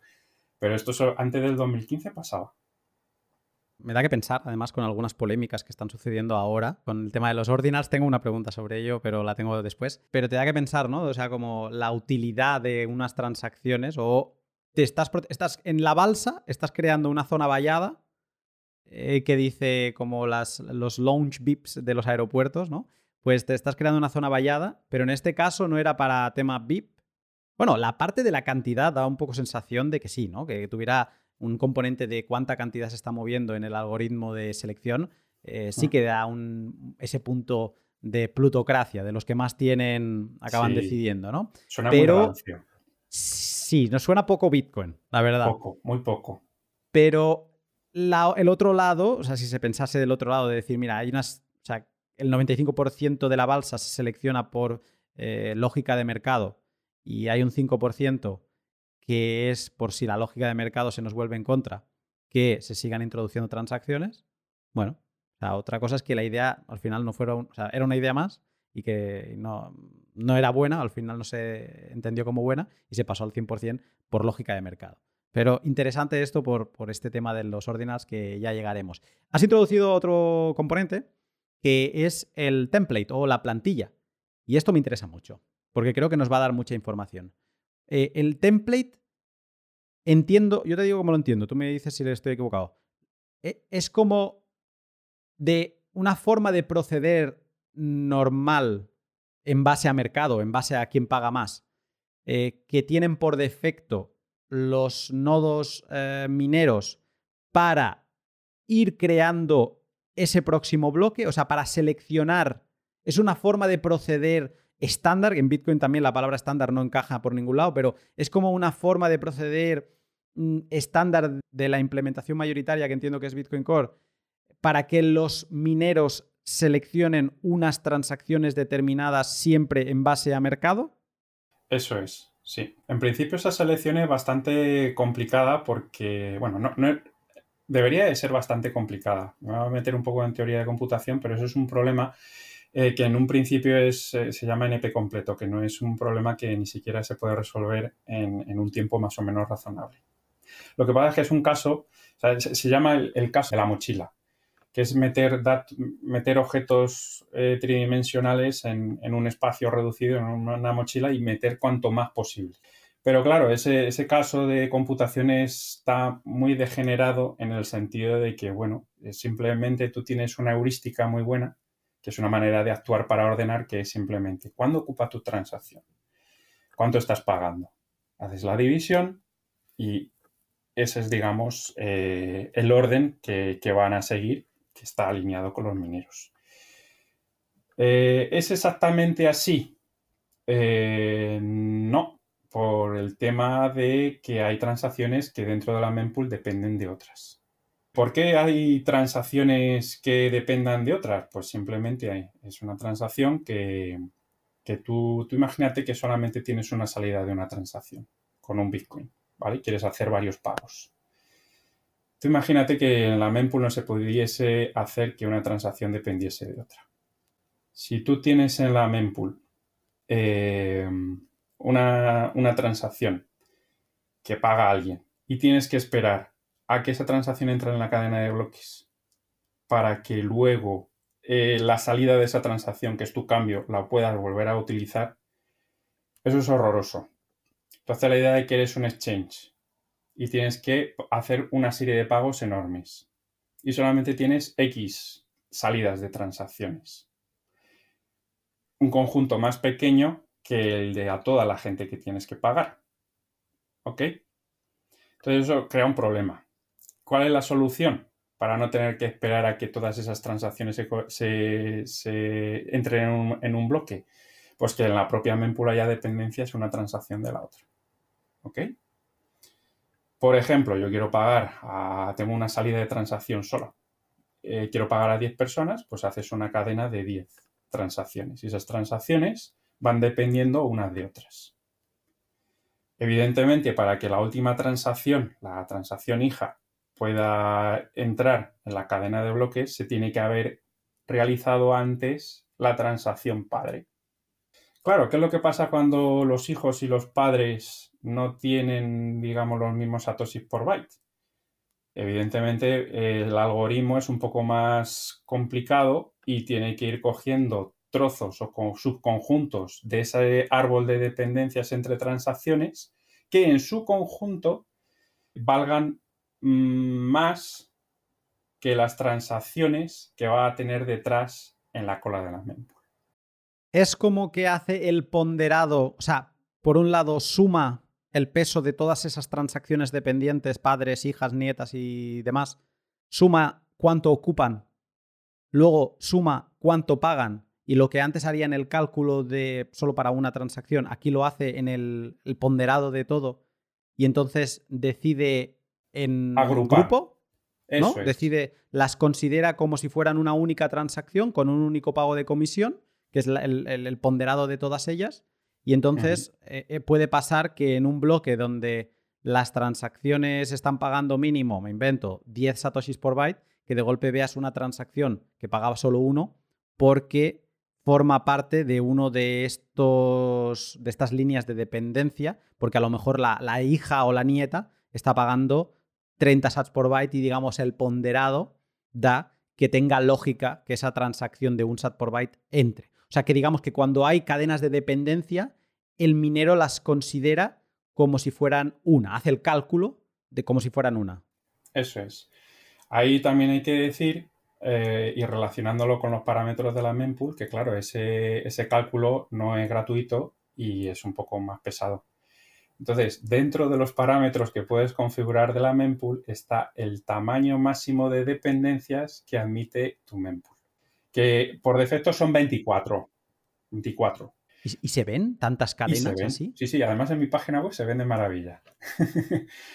Eh, tienes además una sección que, que te dice cuáles son las transacciones, sea, cuáles son los grupos de transacciones que ahora mismo hay en la mempool. Y las hay que son lineales, es simplemente una transacción que va pagando, va pagando, va pagando y forma una línea. Eh, y hay algunas que no son lineales, que son como árboles de dependencia, pero no se permiten ciclos. Y el no permitir ciclos es eh, algo que cuesta mucho descubrir ciclos en la mempool. Por ¿Qué eso tienes significan un- ciclos? ese- ciclos, pues que A pague a B y B pague a C y C pague a A sin que tú te des cuenta. Algo que es totalmente ridículo. O sea que las líneas de dependencia Forman un, un- un círculo, ¿vale? Pueden formar, esto lo- en, en geometría computacional se llama grafo dirigido acíclico, ¿vale? que vuelva a A Eso y es. que A siga creando transacciones de dependencia y que todo este giro... Pero ¿cómo lo sabe la mempool que ha vuelto a A? Claro, entonces hay unos algoritmos para, de- para detectar ese caso que está prohibido. Pero Pero es- solo en caso de reuso de direcciones, entiendo, porque si no se reusan direcciones en ningún caso, la mempool no puede saber que ese pago ha vuelto a A. Eh, no direcciones, sino entradas de transacciones. ¿Ok? Ah, claro, porque sí que puedes rastrear. Claro, o sea, lo, lo que tienes que rastrear en la mempool es que una transacción, no, no exista una transacción que esté, digamos, gastando una misma entrada que otra. Entonces, si digamos que esa, esa fase dentro de la programación ya la has pasado, pero luego estás viendo un- una transacción dentro de ese grafo y se te cuela ese caso, el algo- lo, lo- lo que quiere decir es que el algoritmo para evitar eso mm, es complejo. Entonces, te pueden hacer un ataque de denegación de servicio intentando atacar esa parte. ¿Vale? El algoritmo que detecta esos problemas. ¿Por qué tienen ese parámetro la mempool? Pues bueno, pues si tienes un ordenador muy bueno, pues eh, puedes soportar más. Si tienes un algoritmo más malo, pues no. ¿Qué es lo que pasa? Que, bueno, pues eh, el estándar se ha puesto en 24, pero es lo que hay. ¿Ok? Puede ser más o puede ser menos. Empiezo a entender. empiezo a entender por qué, por ejemplo, un core dev del talento de Gloria Zhao, que tú pensarías que debería estar pensando el siguiente soft fork o, cosas así, ¿no? Que da la sensación como que es lo que da lustre ahí para. No, yo fui el desarrollador de Segwit. Ah, vale, yo fui Peter Willa de Taproot. Vale, muy bien. Eso es como grande. Pues empiezo a entender cómo alguien como Gloria está únicamente estudiando mempool. O sea, porque me doy cuenta de que siendo un campo desconocido, tiene una demiga importantísima que puede hacer incluso que se nos caigan los nodos porque estemos siendo atacados vía mempool. Es que, Eso es. que no todo es cadena de bloques. La cadena de bloques es importante. Es el registro histórico para siempre. Pero para que llegue a la cadena de bloques, ¿no? Toda esta relación de que estamos hablando de cómo fluyen las transacciones hasta que se consolidan, me estoy dando cuenta de que es sumamente importante toda esta policy que se llamaría en inglés, ¿no? Eh, que sería como este, estas reglas que tú limitas eh, y fijas para que las transacciones entren, se retransmitan y demás. Eh, de hecho, últimamente estuve viendo algún blog de algún nuevo desarrollador de, Bitcoin Core, ¿vale? De estos que cogen una beca y empiezan a desarrollar. Y hablaba sobre el camino que había seguido. Entonces, cuesta mucho cambiar el chip de decir, tengo una barbaridad de proyectos laterales en los que tiro código pero lo que realmente se necesita a la hora de desarrollar algo dentro de Bitcoin, dentro de Mempool o cualquier otra cosa que está la seguridad tan necesaria, o sea, es tan necesaria la seguridad, es tener y hacer un estudio anterior de todo el contexto de la mempool, la red peer-to-peer.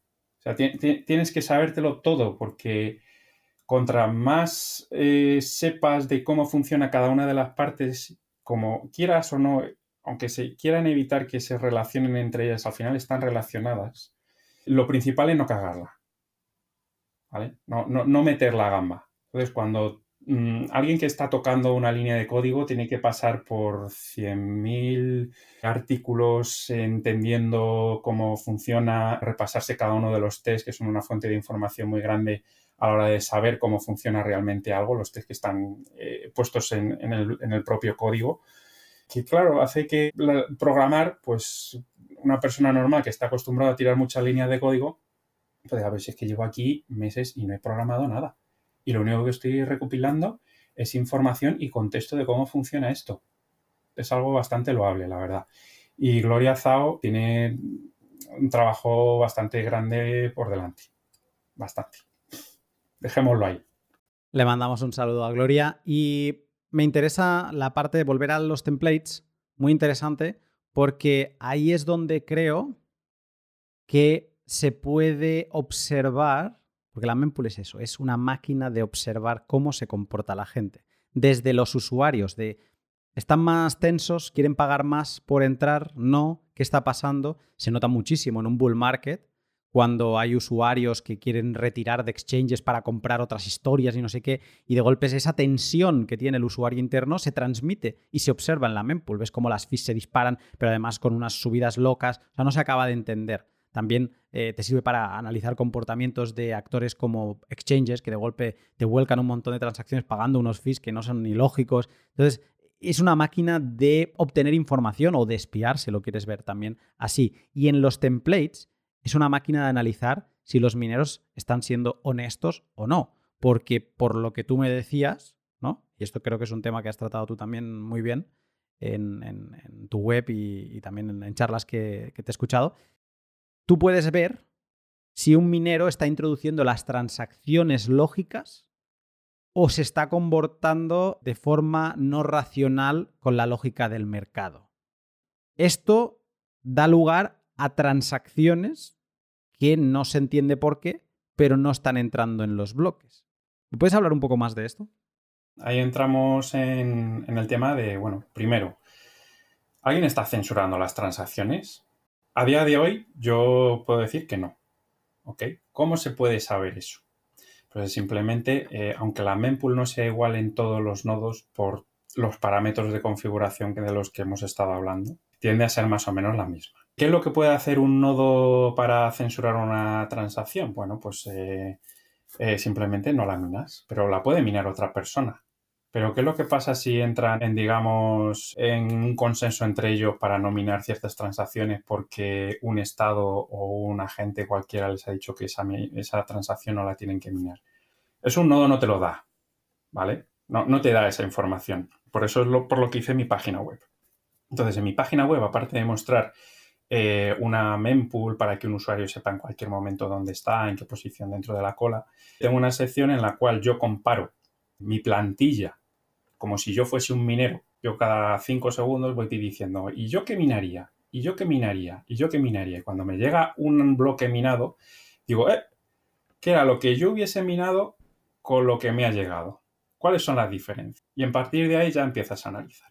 ¿vale? Y se pueden dar ahí muchos casos.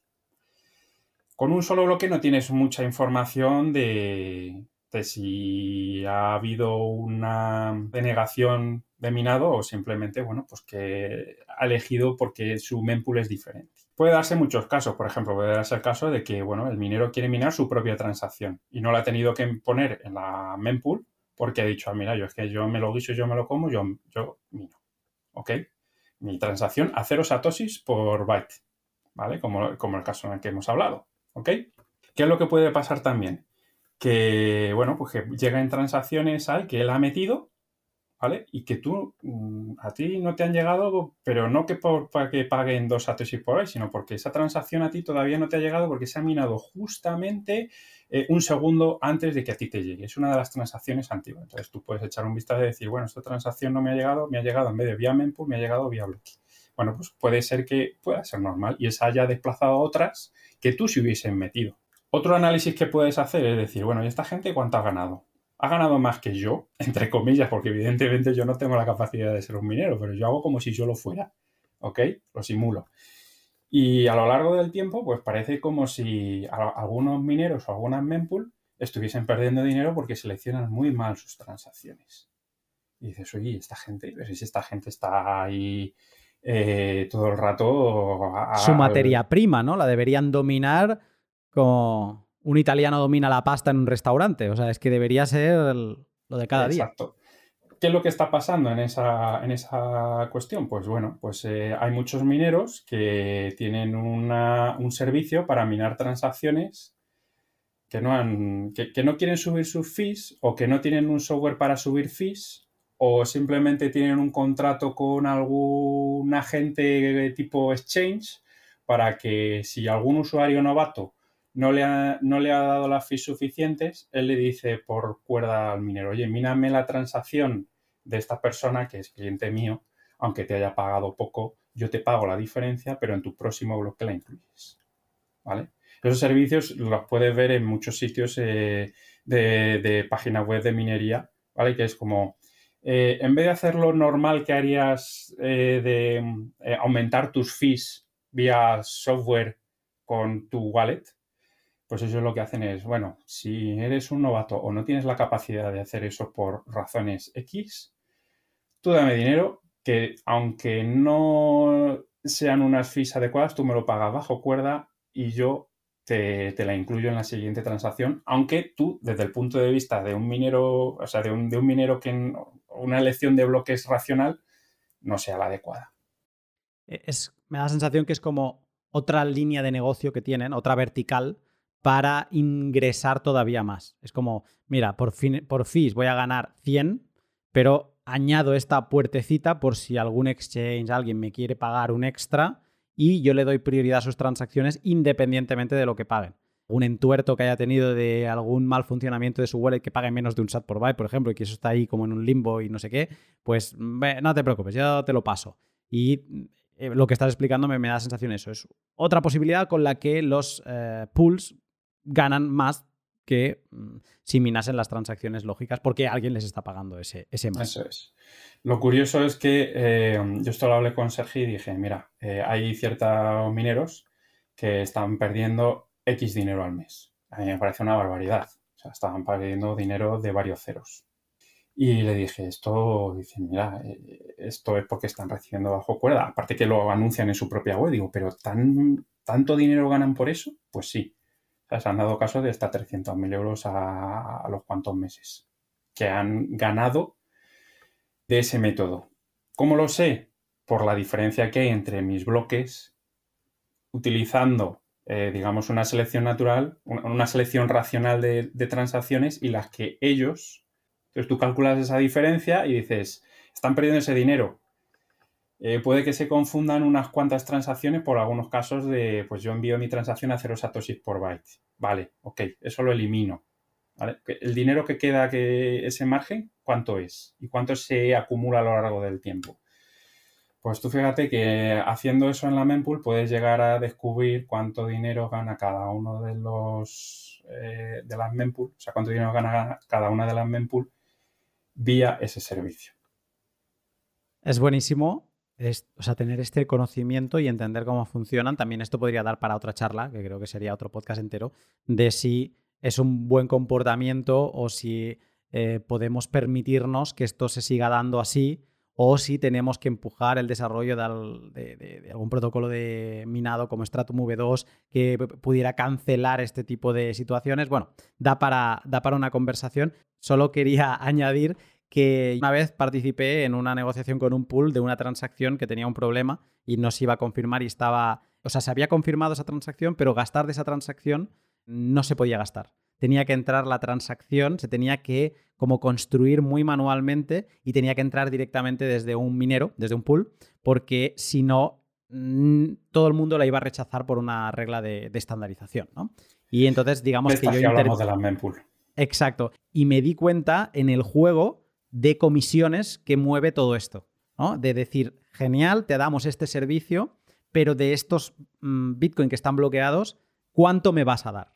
Es, la, reacción del pool. Es como, vale, tú me vas a molestar en mi procedimiento normal, de acuerdo, sin problema. Negociemos la comisión, ¿no? Entonces, entiendo que sí, que hay transacciones que no siguen la lógica económica visible para todo el mundo, que sería este mercado, esta lonja pública de la mempool, pero siguen una lógica de mercado súper potente, lo que pasa que no está eh, visible, no la ves, no está reflejada en la mempool, pero es una lógica de mercado 100%. Aplastante y donde se mueve más dinero de la que nos queremos. Y tú fíjate ahora que el mercado de las fees es muy reducido con respecto al subsidio que se dan en los bloques. Esto en un futuro, si gracias a Dios, y espero que sí, los fees van aumentando, pues todas estas dinámicas serán mucho más importantes.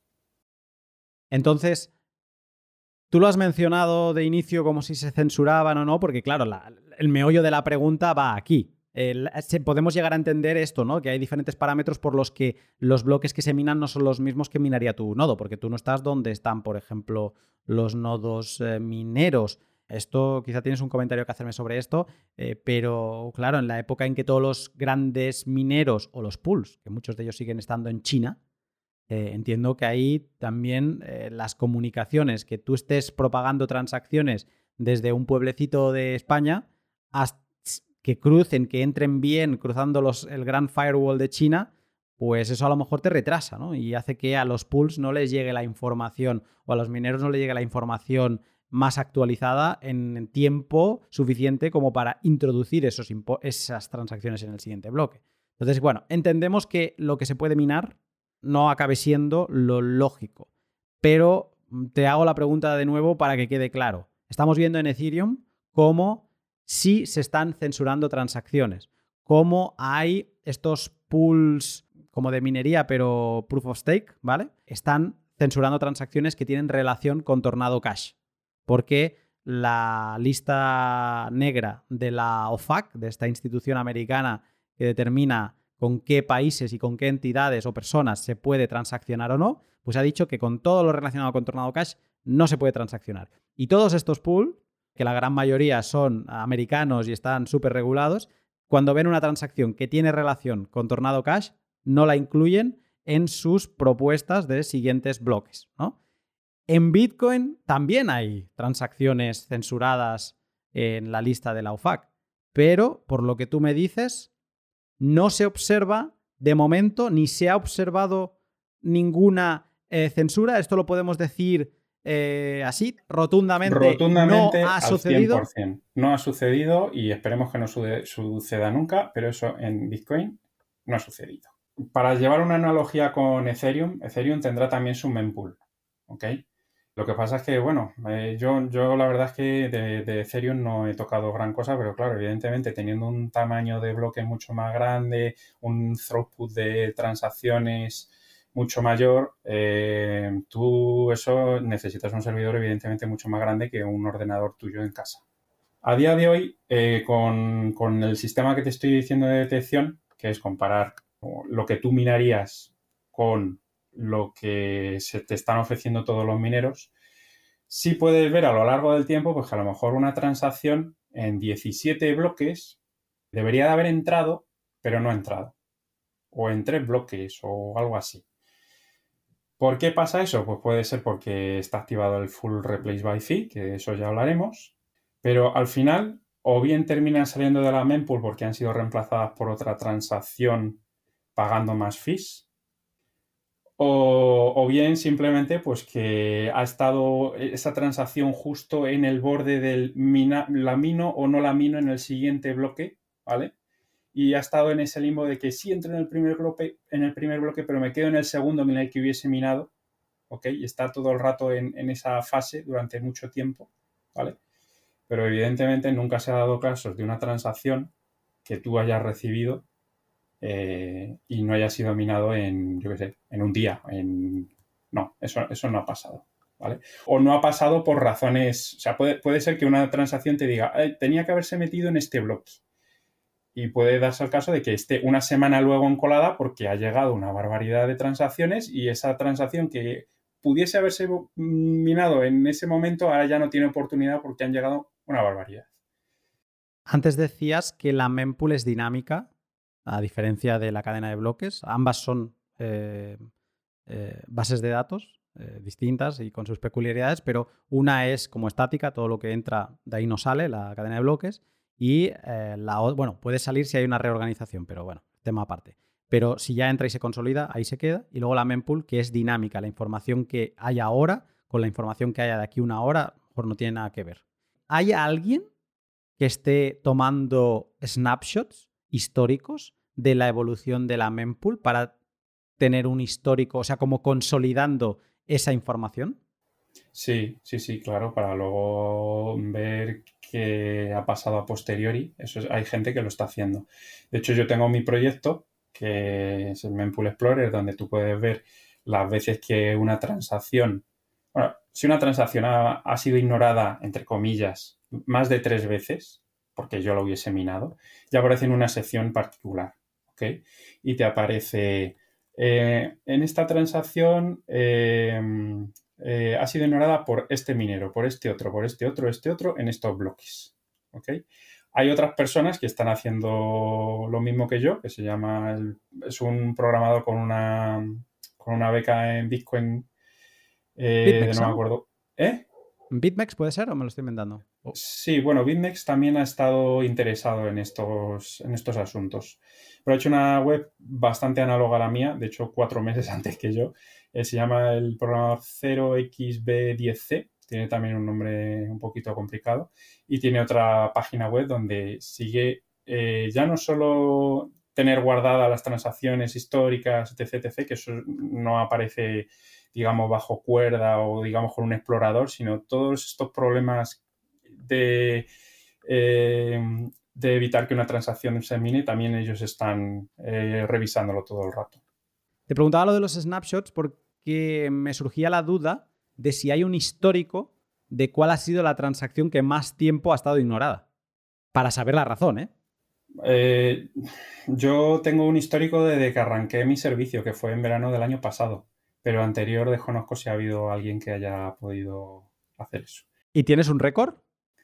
Eh, tuve un récord durante cierto tiempo, pero ahora mismo solamente tengo un récord sobre las ignoradas, no, no un récord exhaustivo de qué transacción ha llegado en qué momento a mi mempool. Eso lo he tenido durante un tiempo, pero al final, como cambié una manera de programar, al final esa base de datos no la tengo. Pero sé que hay y que existe. ¿Y quién ha sido el champion de transacciones ignoradas? ¿Cuántos bloques ha podido estar? Eh, claro, es que a ver, eh, el máximo que he visto yo, que de vez en cuando lo he hecho, ha sido 17.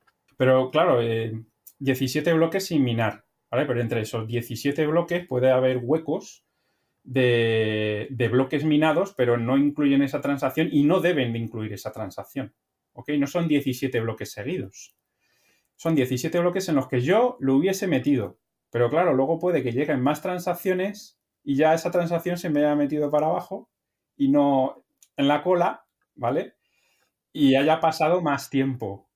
Vale, no es como hay seis bloques por hora, y estos son 17, o sea, serían casi como tres horas. No es que hayan pasado tres horas, no, es que ha habido 17 oportunidades, que eso puede ser a lo largo de varios días, porque esa transacción está a punto de entrar. Venga, ya esa la contamos como la primera vez ignorada, pero luego empiezan a acumularse más transacciones que pagan más delante y se pasa dos días que está al final de la cola esa transacción y por lo tanto no le pertoca entrar. Tú hablas de 17 veces que esa transacción, si tú la hubieras minado, la hubieras pasado. Eso es, eso es. 17 veces. Pero dices, ah, eso ya es mucho, ¿no? Pero es que hace unos, unos meses bueno, no sé, unos meses o unas semanas, yo en mi nodo metí eh, el full replace by fee. Y eso es una causa grande de divergencia entre mempools.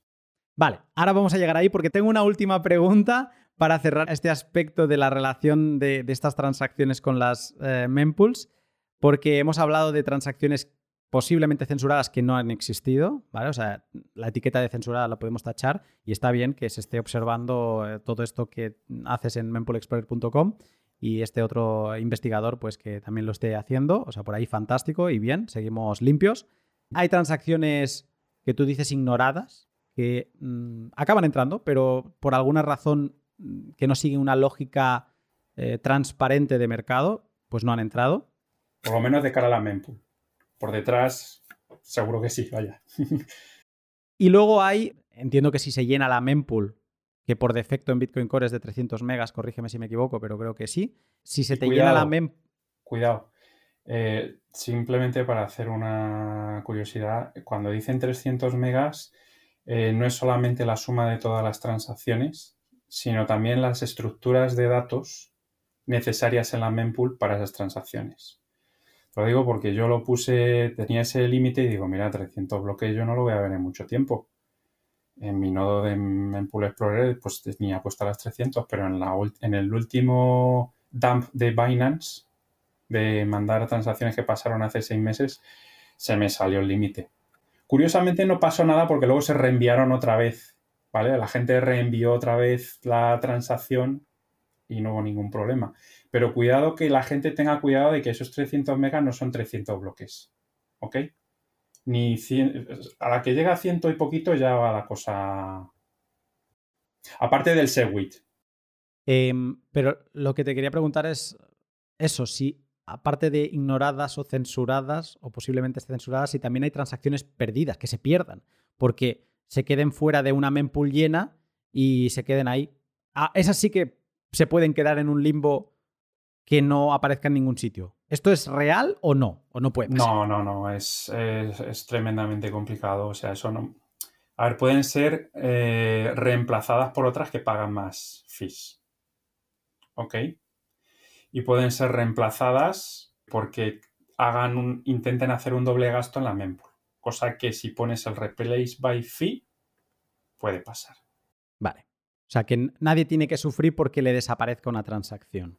O sea, en el, eh, eh, se acabaría como llegando por otro lado una mempool que la pierde porque está muy llena y deja de eh, observar ese tipo de transacciones que han pagado has hecho esa transacción, eso llegará.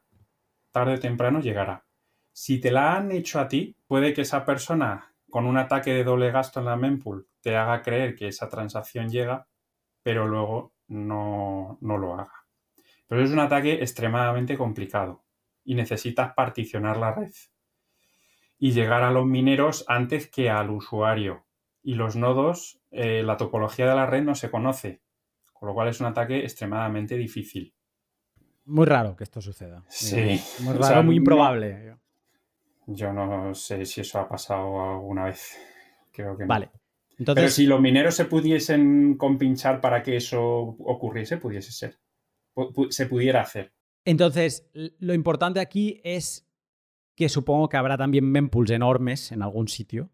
Gente que estará acumulando, yo qué sé, 2 gigas de mempool, por decirlo así. Y eh, esos servicios, que les interese tener todo, todo lo que entre.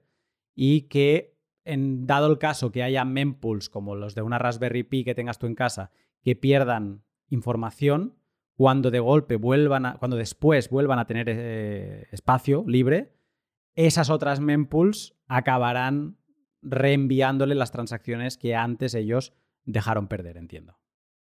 A ver, te voy a decir, normalmente los mineros tienen una mempool enorme porque es lo que le compensa. Es lo que tienen, es lo que necesitan. Entonces tu transacción va a llegar a los nodos de mineros eh, te diría que en condiciones normales siempre. ¿Ok? Si está tu transacción, o sea, si, si, está todo muy colapsado, colapsado entre comillas, está todo muy caro. Y para meter, o sea, la última transacción en orden del primer bloque tiene una fee de, por ejemplo, de 20 satoshis por byte. ¿Ok? Y luego tienes un backlog de, yo qué sé, 300 mm, bloques. Tú envías una transacción a un satoshi por byte y es posible que no le llegue ni al minero. Porque tu nodo la, intenta retransmitir. O sea, primero es que ni tu nodo la debe guardar en, la, en su mempool, ¿no? ¿O no? ¿O sí? esa, esa, buena, es que ni tu nodo a lo mejor la mandaría en la mempool. Eso habría que ver los detalles de la implementación. Claro, tu nodo intentaría retransmitirla, pero los otros nodos, si son como el tuyo, o sea, si la mempool de los otros nodos es como el tuyo, también la dejarán pasar, la dejarán caer. La dejarán caer. Entonces, si está todo súper saturado de, por lo que te digo, el ejemplo que te he puesto, una cola de 300 eh, bloques o de 150 bloques, eh, la, la, mempool del, del minero es muy grande pero claro, entre tu nodo y la mempool, todos los nodos a los que están conectados tienen su mempool saturada y la tuya tiene muy poco pago, la van a desechar y no la van a retransmitir.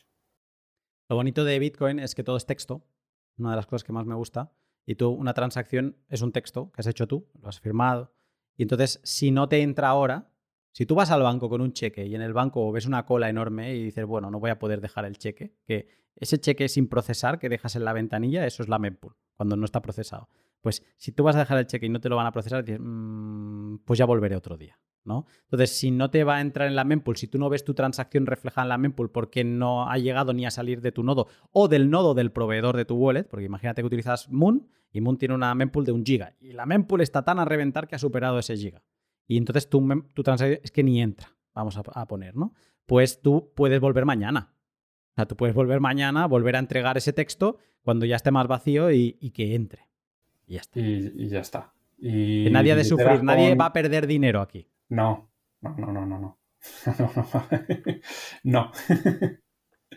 de hecho, eh, desde ese punto de vista, o sea, de, una mempool, digamos que no está muy llena y todo, está más segura una, una transacción en varios nodos replicados eh, a lo largo de todo el, orbe, de, de, toda la humanidad, que en un ordenador específico o en un clúster específico del sistema bancario antiguo.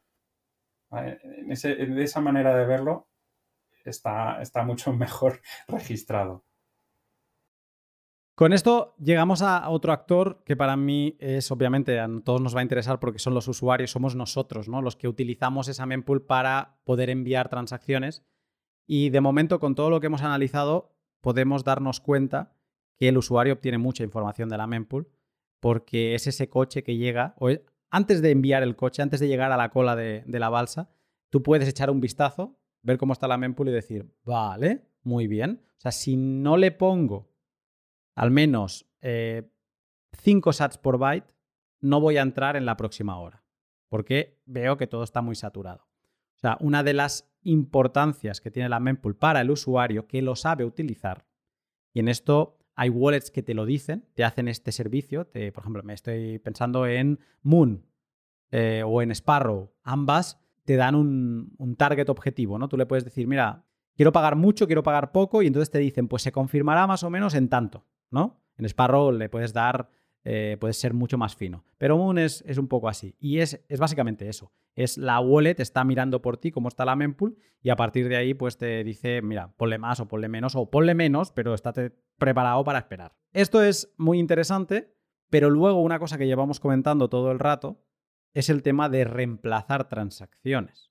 Y aquí es donde se abre todo otro abanico de temas relacionados con la mempool, con estas eh, reglas eh, específicas de la mempool que quedan fuera de consenso, ¿qué tienen que ver con esto? Esto de reemplazar transacciones, hay como dos familias. Que una es todo lo que has hablado tú de crear hijos y nietos y demás, que la suma total pues acelere una transacción, que sería como para acelerar, para que una transacción, si se te ha quedado ahí como un poco colapsada, pues le creas otra por encima que pague bastante más fee y es como que la suma, pues hace que al minero le interese introducir la que pagaba menos, ya, sin tener que esperar. Eso sería lo que se llama Children Pay for Parents, o el hijo le paga los gastos al padre, ¿vale? Y luego está la otra, que también se implementó más tarde, que es Replace by Fee, que tú puedes sustituir una transacción que ya tenías en la cola de la balsa, en la mempool, le puedes decir, oye, no, pues ahora voy a pagar más. Y es como que creas otra transacción, donde con esa transacción indicas que vas a pagar más y pum, te pones delante de la cola o te pones en el punto de la cola que tú hayas eh, definido. Esto está muy bien, ya hemos visto lo que implica para la mempool el Children Pay for Parent, esto de ir atando diferentes transacciones, pero yo creo que donde se abre la polémica es en el BIP 125, si no me equivoco, que es un cambio que ha tenido esta otra manera de hacer, lo de reemplazar una transacción en base a pagar más comisión, que es el replace by fee, porque hasta ahora la variante que teníamos era opcional. Pero ahora esto ha cambiado.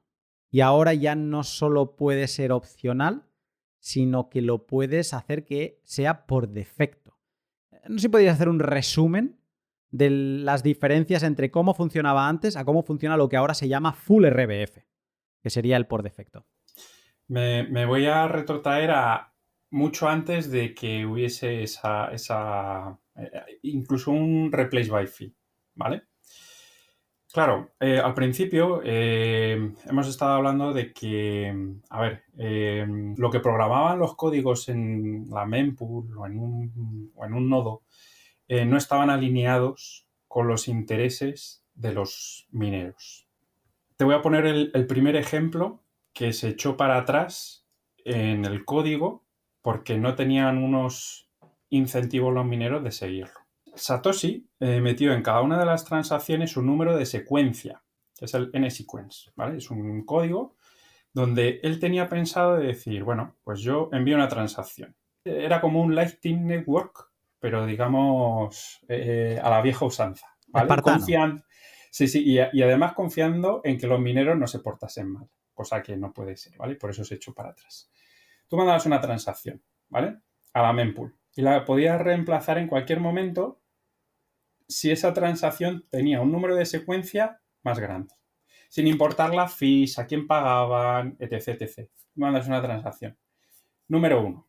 Vale, pues la número dos te la reemplaza la mempool. La número tres te la reemplazan en la mempool. Claro, ¿qué, sentido tiene eso?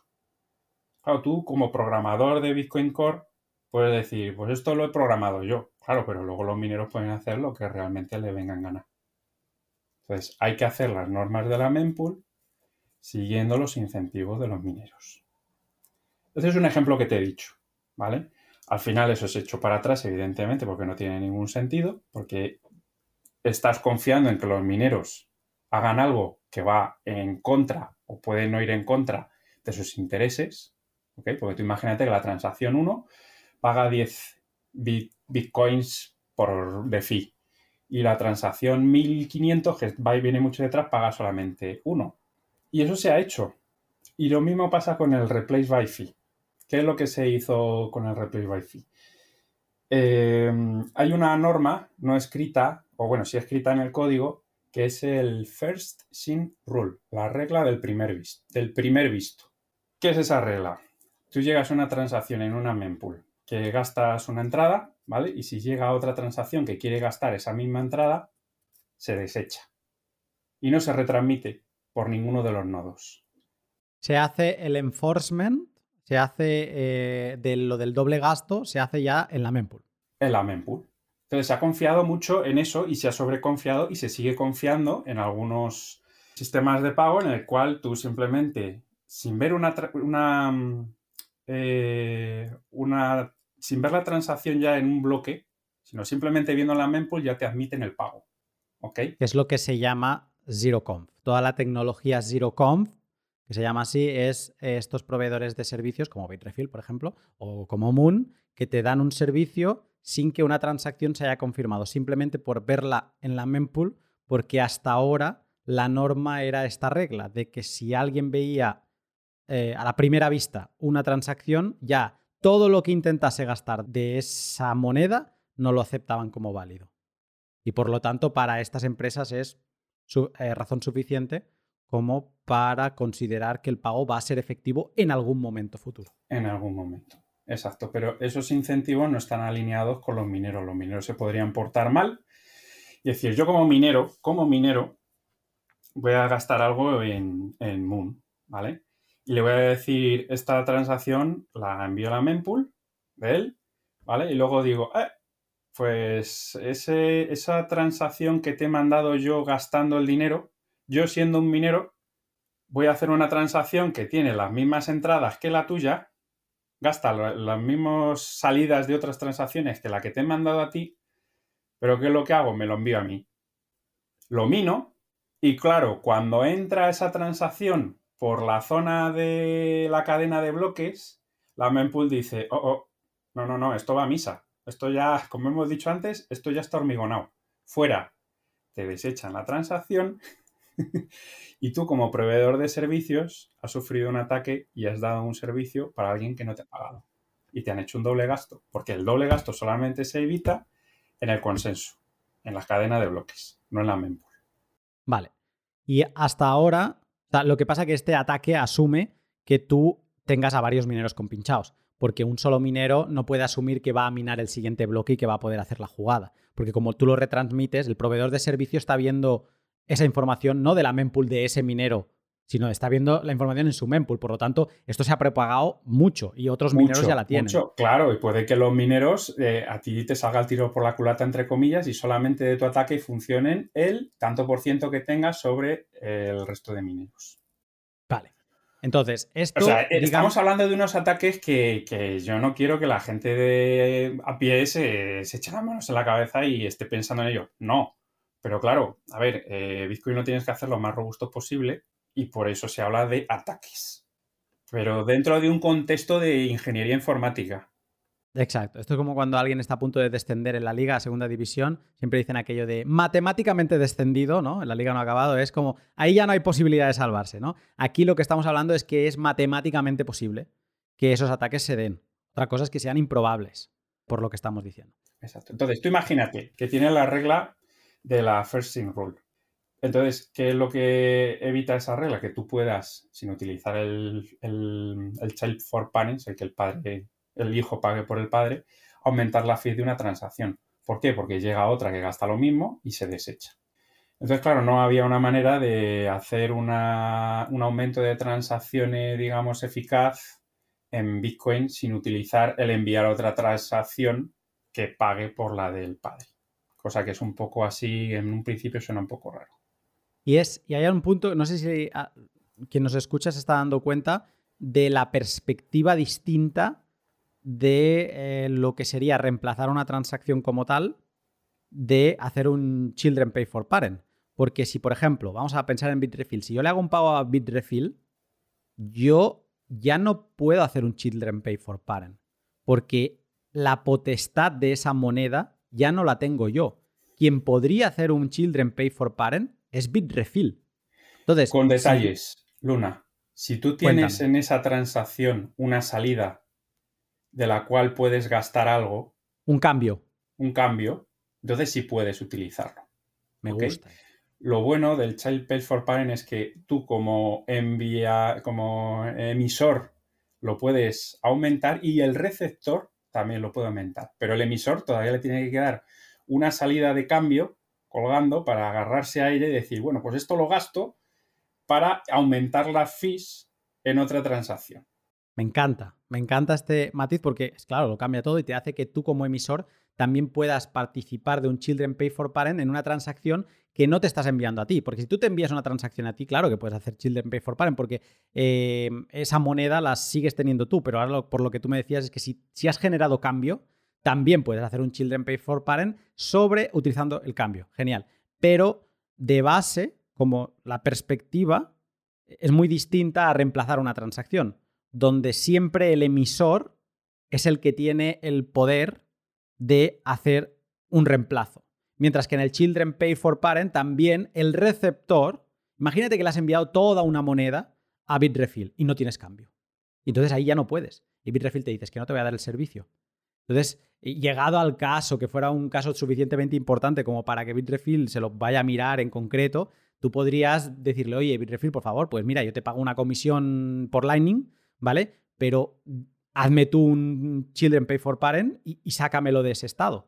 Tendrías que pedirle a ese receptor que te hicieran la jugada del Children Pay for Parent. Mientras que en un reemplazo, el emisor tiene la potestad de eh, cambiar esa transacción, de acelerarla también. Entonces, por recapitular, estábamos en este punto donde de momento esa idea loca de Satoshi mm, no tiraba adelante, lo del end sequence, y teníamos el Children Pay for Parent, pero estábamos cojos, no podíamos reemplazar efectivamente transacciones. Exacto. El Children Pay for Parent además es que es más costoso que un Replace by Fee porque tienes que añadir una transacción más ocupando más espacio. Entonces la suma total entre lo que tienes que meter en la cadena de bloques y lo que tienes que pagar eh, tiene que ser superior. ¿Vale? Sin embargo, con un Replace by Fee tú reemplazas completamente la transacción. ¿Ok? Claro, eso eh, cuando tú reemplazas una transacción también cambias el identificador de transacciones el Transaction ID. Sin embargo, con Child Pays for, for Parent no. Y eso es muy importante si haces contratos con esas transacciones. Véase Lightning. ¿vale? Lightning solamente puede aumentar las fees de una transacción de compromiso, una commitment transaction, si se utiliza ese método. ¿Ok? Bien, volviendo otra vez, que estamos dando muchas vueltas. Eh, volviendo otra vez a Replace by Fee. Eh, claro, eh, tenemos la regla del First Sin Rule o Zero Confirmation. Todos los nodos que ven una transacción que ha venido de segundas gastando las mismas entradas que otras que ya tienes en la mempool se desechan. Con lo cual no hay manera de reemplazar esa transacción. Vale, ¿qué es lo que hace Replace by Fee? Eh, digo, sí, el Replace by Fee, pues si tú le pones ciertos bytes a esa transacción, eso se interpreta por eh, la mempool como que esa transacción la puede reemplazar. Cuidado, bajo ciertas normas. ¿Ok? Primera norma. Todo esto para evitar denegaciones de servicio tienes que pagar un tanto por ciento más, un Satoshi por byte más que la transacción anterior. ¿Por qué? Porque si no yo puedo decir, eh, pago un Satoshi más, otro Satoshi más, otro Satoshi más. Y estás obligando a esa mempool tener que estar rehaciendo otra vez la estructura, metiéndola otra vez en la cola, sacándola en la cola con un Satoshi más. Y eso reenviándosela a todos los nodos que tienes alrededor o conectados a ti. Con lo cual, cuando tú haces un intercambio de una transacción por otra vía Replace by Fee, tienes que, como mínimo, aumentar el pago en un Satoshi por byte. Esto me parece relevante destacarlo porque en Bitcoin se hace mucho trabajo de investigación, desarrollo y demás para que los nodos ajenos no hagan trabajo de más si es muy respetuoso, si es muy respetuoso con el trabajo de más que va a hacer un nodo. Y eh, esto es interesante para otro tema, el último tema que quiero tratar contigo, mm, de, em, de, que, bueno, pues en este caso estás diciendo tú que, vale, tú quieres hacerme trabajar de más, tú quieres hacerme sustituir una transacción, ok, pero hay una regla que es cada sustitución paga más. Entonces te va a salir cada vez más caro. Te voy a poner otro caso aún peor, ¿vale? De denegación de servicio, que es cuando mezclas el replace by fee con el child pays for parent o una transacción que tiene muchos hijos. Tú tienes una transacción que tiene replace by fee y de ella cuelgas 10 kilobytes o 100 kilobytes de transacciones que dependen de ella. Tú haces un replace by fee de esa transacción que es la padre de todas y todas las transacciones que tenías colgando de ella se van de la mempool. Tú imagínate el ataque de denegación de servicio que se podría hacer con eso. De repente te lleno la mempool con una transacción y simplemente te envío un dato pequeño y ya te lo quito todo. Un usuario normal ve el replace by fee, bueno, pues le aumento la fee y ya está. Pero eso por detrás, para evitar ataque de denegación de servicio, tiene que cumplir unas normas. Y una de las normas es que no haga que tenga colgando un máximo de transacciones y un máximo de tope de tamaño de transacciones para que eh, no obligues a los nodos a retransmitir transacciones que luego no van a ser minadas. Cuidado. Eh, es muy interesante, pero entonces, si imagínate que la primera transacción era un sat por byte, que era reemplazable, y de esta colgaban una cantidad de transacciones que la suma y el ponderado con el peso y tal es como si llegaran a pagar entre todas a 10 sats por byte. ¿Sí? Eh, eh, ¿Yo puedo reemplazar la primera transacción a 2 sats por byte y quedarme tan pancho porque pagaba el doble o tengo que pagar a 11 sats por byte?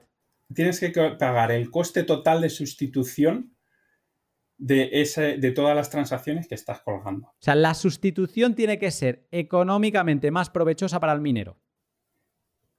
Eh, en la suma de todos los hijos.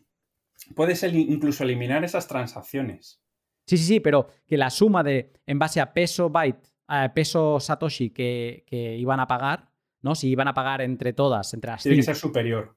Eh, el reemplazo, iban a pagar. El reemplazo tiene que hacer que al final se pague más que, la suma de todos los Satoshi de las que tenía colgando. Aunque solo pases una transacción. Aunque solamente sea una sola transacción. ¿Vale? Incluso con ciertos límites. Hay algunas veces que aunque paguen más, fuera, da igual. ¿Vale? Pero eso, esto, ¿vale? Es, como digo, para decirlo de una manera así un poco brusca, es un tiro al aire. Porque esto está codificado en la mempool y la mempool no es consenso. Luego los, los mineros pueden hacer lo que quieran, ¿vale? Y tú puedes decir, te pueden hacer un ataque de doble gasto saltándose el replay by fee, el no replay by fee o lo que sea. ¿Vale? Esto es de cara al conjunto de nodos. Pero entonces ahí tú como actor interesado, imagínate, Bitrefill, Moon, eh, mineros, o sea, gente que depende mucho de la mempool, de lo que pasa en la mempool y en la cadena de bloques también, pero sobre todo en la mempool, ¿no? Eh, entiendo que querrán tener una solución de mempool, una implementación de mempool bien pensada. O sea, no querrán utilizar una implementación que la ha hecho Paco durante el fin de semana sino que querrán una implementación que tiene pues una serie de desarrolladores eh, con todos sus ojos puestos 24/7. Curiosamente, Bitrefill o todos estos, eh, digamos, servicios que utilizan el ZeroConf, el servicio que deben de utilizar para darse cuenta de que si hay un reemplazo es curiosamente un nodo con el full replace by fee activado. Curiosamente. O sea, tú imagínate, a Bitrefill lo que le interesa es saber si le están reemplazando una transacción que él va a recibir. ¿Cuál es la manera de ello? No utilizar el first sin rule, la, regla del primer visto, sino sea lo que sea, yo lo, lo, admito en mi mempool, incluso cambios que cambien cualquier cosa, independientemente del full replace, para darme cuenta de que me están haciendo ese ataque. Claro. Esta es una diferencia importante con los mineros. Los mineros, como antes explicabas, de F2Pool. Eso es. La, su mempool, ellos van a trabajar con lo que dice su mempool, pero como ellos dictan la historia, bueno, determinan los bloques que entran y pueden ser un poco como. Mm, sin parar atención en lo que sucede fuera. Eh, aquí es al revés. Aquí es, tengo que estar atento a todo lo que pasa, aunque yo no esté de acuerdo con estas políticas de políticas. Eso es. Entonces, lo que digamos para en el mundo ideal para que hacer que el cero conf funcione, la cero confirmaciones sería los mineros utilizando el first sin rule, todos los nodos intermedios utilizando el first sin rule para que ni retransmitan las transacciones que están reemplazando a otras, salvo que cumplan con las reglas del replace by fee. ¿Ok? Y luego estos servicios teniendo una mempool que, sea lo que sea, yo me entere. Véase, enterarme de todos los reemplazos que hay. Ha habido esto es como, Esto es como los servicios de inteligencia de los países. O sea, me van a querer atacar, pero yo, si me quieren atacar, me quiero enterar. Y por lo tanto, me voy a meter en todos los países enemigos y los amigos también para saber qué se cuece ahí, ¿no? En este caso es, yo quiero que mi mempool, para estos servicios, quiero que mi mempool tenga toda la información posible. Eh, estamos en un momento histórico, porque lo vamos como haciendo ahí el pitching varias veces de lo de Full RBF. Estamos en un momento histórico donde se crea el RBF, pero vía señalización. O sea, había unos bytes que tú decías que en las transacciones indicaban eh, que esa transacción es susceptible de ser reemplazada, ¿vale? O sea, era una de forma activa el usuario tenía que indicar qué transacciones podían ser reemplazadas. Y ahora nos, nos encontramos en el último capítulo de esta evolución que empezaba en Satoshi, y es que se ha planteado, y de hecho está en el código ya, la opción de que todas las transacciones sean reemplazables sin señalización. Eso es. Esto, me esto es vía mempool. O sea, esto es una de las características. Esto, ¿Qué pasa? Que tú le dices a tu mempool, oye, antes sí, eh, tú aceptabas que si alguien te señalizaba que esa transacción era reemplazable, si te llegaba de otro castillo una transacción que quería reemplazar a una que ya teníamos, reemplázala. Y ahora le estás diciendo a la mempool, oye, ignora lo de la señalización, da igual, porque vamos a aceptar que se reemplace todo lo que llegue. Es así. O sea, digamos, es eh, lo que más alineado está con los objetivos de ganar dinero de los mineros, que es lo esperable, lo razonable que hagan, entre comillas, entre comillas, esto es todo muy entre comillas, ¿vale? Es el utilizar el full replay wifi.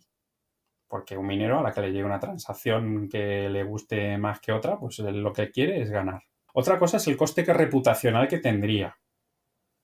Pero claro, un coste reputacional entre comillas, porque a ver cómo detectas tú esto. O cuál es la excusa que. O, cuál es el ataque, porque el minero ha dicho, oye, mira, es que a mí me ha llegado otra y yo la he minado y punto. Entonces, todas estas cosas, al igual que al Satoshi, eh, Satoshi eh, intentó poner el N-sequence que no está alineado con, los mineros.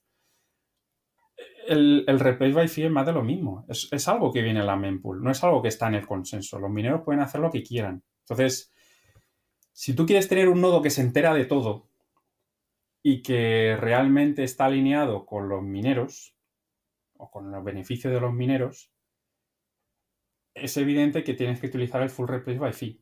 Pero claro, como se ha utilizado la regla del primer visto durante todo este tiempo, ha habido una barbaridad de gente que ha utilizado las cero confirmaciones. En el momento en el que viene la mempool ya lo trato como, como válido. ¿Qué es lo que pasa? Pues está la lucha siempre que hay entre comerciales e ingenieros en todos, en todos los ámbitos. O sea, los comerciales lo que evidentemente es quieren dar un servicio mejor para ganar dinero, que, es lo más normal del mundo, vaya, a sus usuarios. Y claro, los ingenieros están diciendo, oye, mira, ten cuidado con esto. Entonces, esto es, una historia pues, que yo no me planteo de ningún lado o de otro, pero estos son temas, digamos, políticos. Esto se podría hacer hecho más tarde.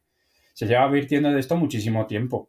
Y tienes otras cosas como Lightning Network, pero claro, tú ya tienes que tener el usuario con un nodo de Lightning Network que puede serle más difícil, más pesado, configurarlo o un servicio tipo Albi o lo que sea.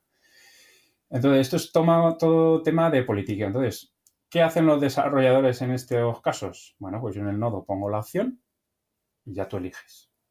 Y ya está. yo aquí tengo dudas porque lo, lo llevamos diciendo todo el rato. Los mineros hacen lo que quieren. Tienes transacción 1. Em, ahora todo es reemplazable. O sea, este mismo caso podría funcionar con el replace by fee como lo teníamos antes, ¿eh? lo que te voy a plantear. Tienes la transacción 1 y la reemplazas por la 2.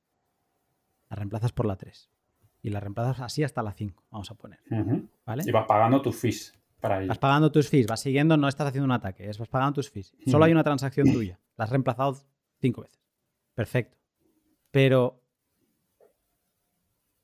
nadie te garantiza que la 5 sea la que entre.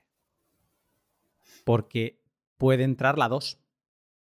Puede entrar la 3. Y esto, quiero abrir un melón o una pregunta que también leo mucho, y es que muchas veces vemos bloques vacíos cuando la mempool está llena. Y dices, ¿por qué hay bloques vacíos?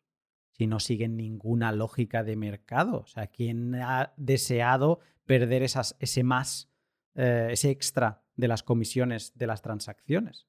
Entonces, el full RBF, igual que el RBF opt-in, no es eh, mano de santo, no es un hecho real.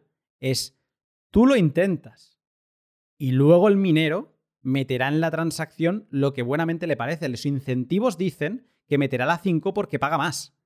Pero, eh, como ya sucede con los bloques vacíos, es posible que te meta la 1 y te quedas tan pancho.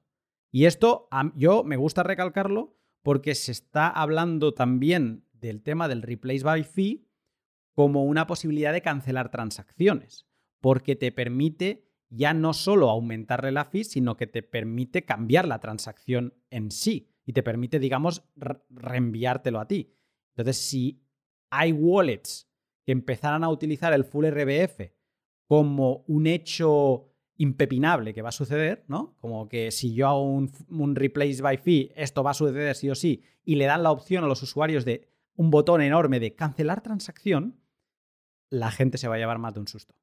Porque habrá transacciones que la gente cancelará y no se cancelarán porque el minero eh, tomará la primera porque es la que tenía y porque ha encontrado un bloque y porque va a, cancelar ese subsidio minero que ha conseguido porque tú has querido reemplazar una transacción. Eso es. Y ahí entramos en, otro intento que se hizo, que también es otro tiro al aire, porque luego es lo que dices tú, los mineros pueden hacer lo que quieran, eh, que se llamaba Replace by Fee First Sin Rule Safe. O sea, que es un replace by sí, tiene un nombre muy ingenieril porque es como ir juntando acrónimos y ya está, y me quedo tan pancho.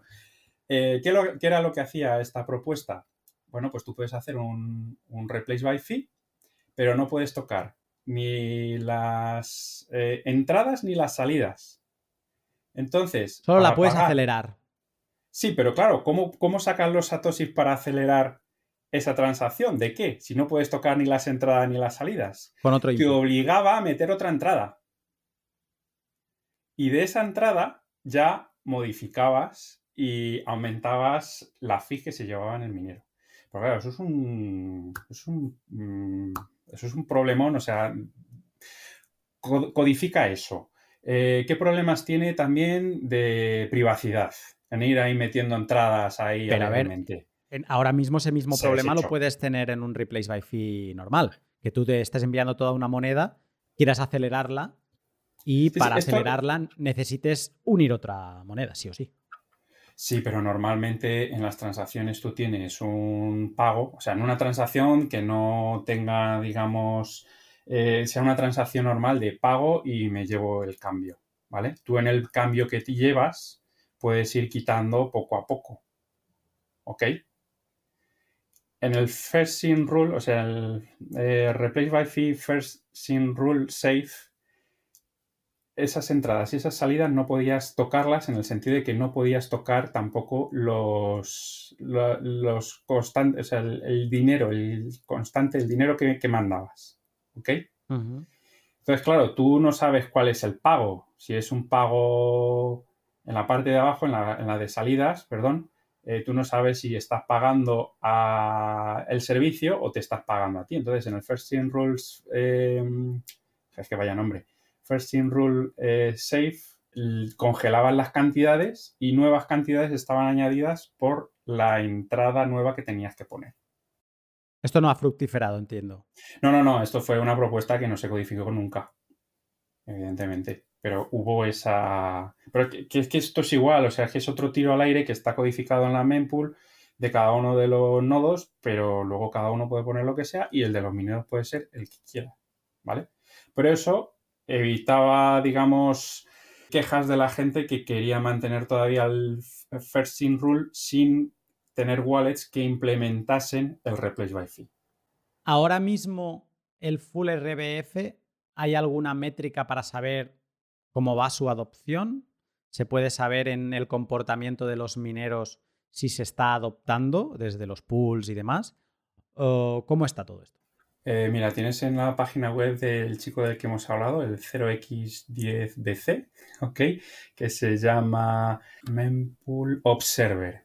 Eh, dentro de mempoolobserver.com tienes abajo del todo una gráfica que te dice la adopción de eh, la adopción del replace by fee. Entonces, como el replace by fee está señalizado en una transacción, en todas las transacciones que lo utilizan, tú simplemente puedes ir viendo en la mempool qué tanto por ciento la utiliza contra qué otro tanto por ciento no lo utiliza. La última vez que lo vi estaba sobre el veintitantos por ciento, pero vamos, es que se puede ver ahora mismo cuál es el que es. A ver. Me sorprende es que vaya variando. Pues como todo, lo han mirado, ¿no? No, pero no, no, al, no al alza, sí. Ah, espérate, y lo que pasa que. Lo que pasa que muestra un, un lapso de tiempo muy corto. Sí, la verdad es que sí. Este chico tiene otra página web que ahora mismo no recuerdo cuál es, que te dice qué tanto por ciento los utiliza y qué tanto por ciento no. Más en una métrica un poco más, más grande. Pero digamos que se tiene clara la posición de las mempools de la red de Bitcoin, así como un, hay, hay consenso eh, sobre el full RBF ya, todavía no. Eh, incluso puede ser que salga el tiro por la culata como le pasó a Satoshi con el end sequence. ¿Cuál es tu...? Eh, ahora mismo eso se sigue por los mineros. Se sigue. Yo, creo que, bueno, hubo un, pool de minería que, dijo que iba a poner el full replay by fee, pero era un, un pool de minería que no llegaría ni al 1% o al 2%. Ahora mismo no recuerdo el nombre, pero eh, normalmente todos los mineros utilizan el full replay by fee y siguen la, regla del first in rule, que yo sepa. Pero claro, eso no es un. Eso, eso no, tengo una manera o no hay una manera de saberlo tan fácilmente como eh, lo que hemos estado hablando de mirar el, patrón del, del, bloque que va, ¿sabes? La plantilla del bloque que se va a minar porque claro, tú puedes tener esa transacción o puedes no tenerla. Puede que te haya llegado, puede que no te haya llegado en función de los nodos entre medias si implementan el full replay by fee o no. O, exacto, el full replay by fee o no. Entonces eh, es un poco complicado. A lo mejor pudiese, podría hacer algo para intentar verlo, pero cogido entre pinzas, entre comillas, porque puede que no te lleguen todos los datos, porque no depende de ti tenerlos todos. La primera regla es que no, todas las mempools son iguales. Es la gran diferencia con la cadena de bloques, que la cadena de bloques, como el histórico está escrito en piedra, ahí se puede analizar todo, pero está hormigonado. Pero todo lo que está en virtual para arriba ¿no? del edificio, eso es susceptible de, de, cambio y cada uno tiene una visión distinta de lo que va a ser. Así que es muy interesante. Hay un hecho curioso, ¿vale? La mempool no se reenvía de un nodo a otro. Tú arrancas un nodo, ¿ok? Y tu mempool empieza vacía. Y no se te va a llenar con todas las transacciones que tienen los, tus compañeros en su mempool. No las van a retransmitir para evitar ataques de denegación de servicio. Entonces, cuando tú arrancas una mempool, eventualmente, cuando puede ser por diferentes causas, convergerá más o menos hacia la que tú tienes. ¿Ok? Cuidado, además, porque si tú tienes, esto es, esto es bastante grave, ¿eh? y se está trabajando contra ello, con, con ello, vaya. Tú tienes un padre y un hijo y te pasan un nieto y tú has arrancado tu mempool y ese nieto no entra en la mempool porque no tiene ni el padre ni el hijo. Porque en la cadena de bloques te están gastando unas monedas que no existen en, en tu historia. Exacto. Entonces las, nuevas mempool, las nuevas mempools ignoran eh, cadenas de transacción tipo Children Pay for Parent de las que no se tiene la raíz. Eso es. Todas las mempool hacen eso. Y eso tiene problemas de ataques, y, quiero dejar claro, ataques entre comillas, ataques a, a la Lightning Network. ¿Ok? Ataques entre comillas, por favor, ¿eh? O sea, Si tú tienes una transacción, una commitment transaction, una transacción de compromiso, y has creado una versión de ella con muy pocas fees, hay maneras de atacar esa, esa transacción para que no se mine antes que otra, que es, digamos, la contraparte de esa, del otro lado del nodo de Lightning Network, poniéndole, haciéndole attach de, otras transacciones para que pese mucho y tú no lo puedas, no no lo puedas subir las fees. Aparte de que si la mempool está llena, puede que esas transacciones, da igual la fees que pongan, no lleguen porque está saturado. Entonces hay que cambiar la manera de cómo funciona la red peer-to-peer y la mempool para cuando se envía una transacción, no solamente envíes esa transacción a todos tus nodos, sino sus padres o, o el camino, a, uno de los caminos hasta el padre para que diga, ah, bueno, pues es que esta transacción eh, yo sí la tengo que interesar porque me viene toda, toda la, me viene todo el parentesco en ella. Me viene él y toda la familia. el último punto que me gustaría tratar es un tema bastante importante, que se habla mucho y se pregunta mucho y recibo muchas dudas sobre esto, que además que no tengo la respuesta ni nadie la tiene. Y es, ¿qué pasará cuando, ya no haya subsidio minero? ¿Qué pasará con los mineros? ¿Perderemos seguridad? ¿Serán capaces de vivir solo de las eh, comisiones que pagamos en cada transacción?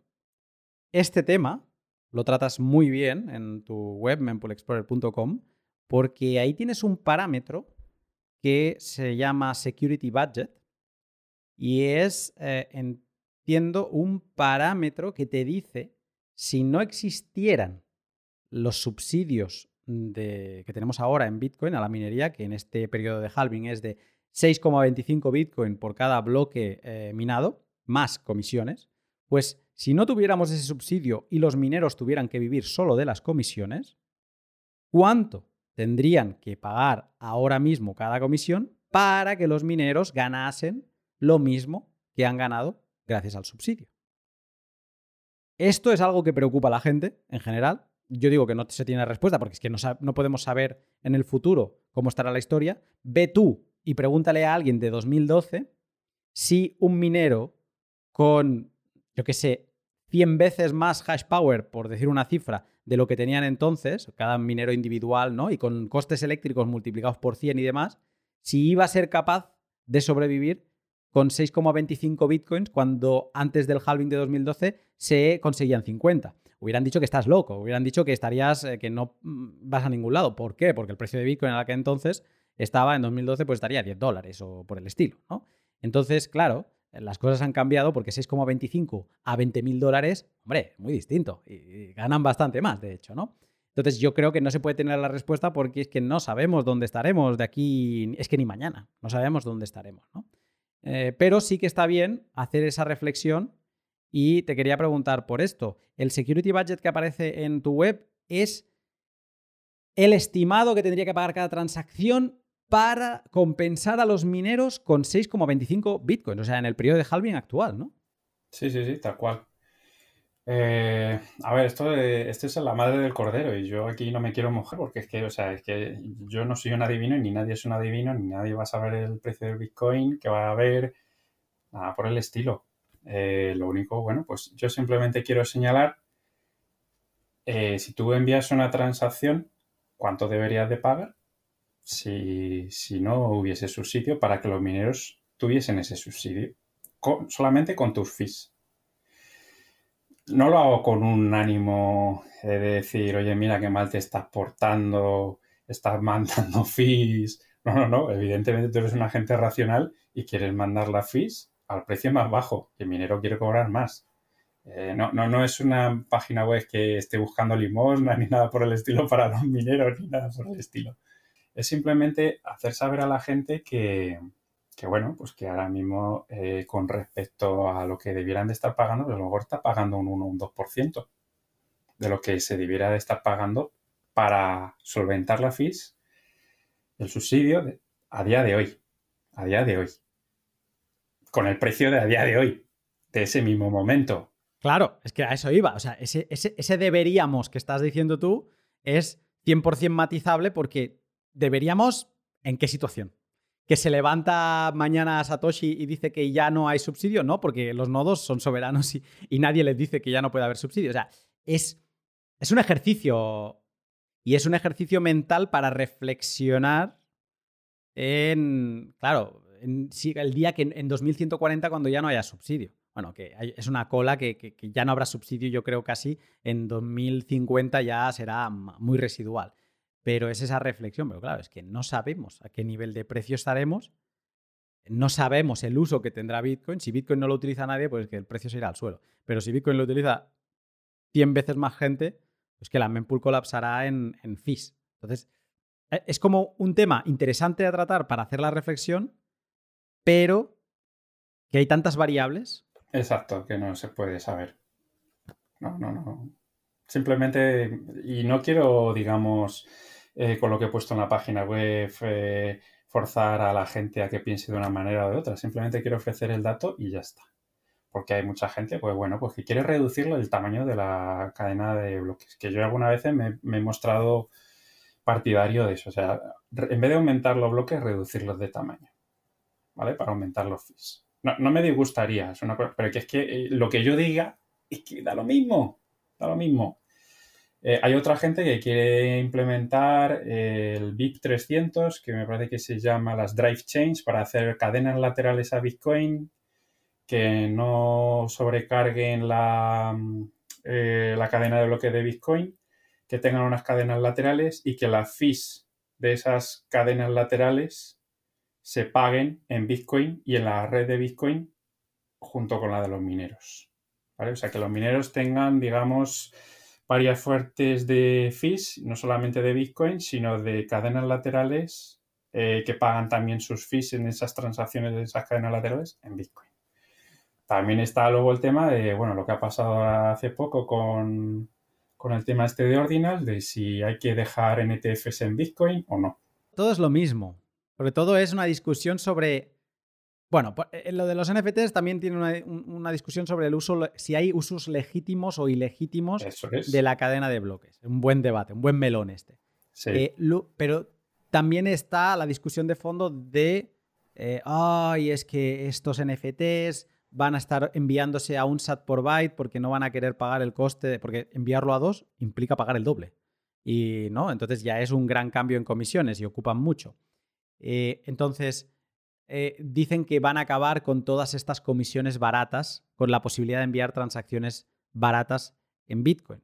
Y entonces están ocupando un espacio que no es transaccional, sino que es para eh, crear NFTs. Eso es la crítica. Pero claro, te abre el melón de, bueno, y es que ¿qué, se puede hacer y qué no se puede hacer? entonces hay gente que dice, no, pues reduzcamos el tamaño de bloque. Pero es que al final me acaba pareciendo que todo, que nadie tiene ni idea de nada, de qué es lo que va a pasar, porque nadie es adivino, incluso lo que hoy parece racional, como, oye, reduce el tamaño de bloque porque le darás más incentivo a los mineros, de aquí cinco años quizá es el mayor tiro al pie que nos hayamos tirado, porque el uso de Bitcoin se multiplica por 200 y de golpe los nuevos que llegan en 2030 dicen, pero ¿quién fue el Lumbreras que redujo el tamaño de bloque cuando en verdad los mineros están ganando una locura y no tiene sentido que estemos nosotros muertos aquí por enviar una transacción que no pasa.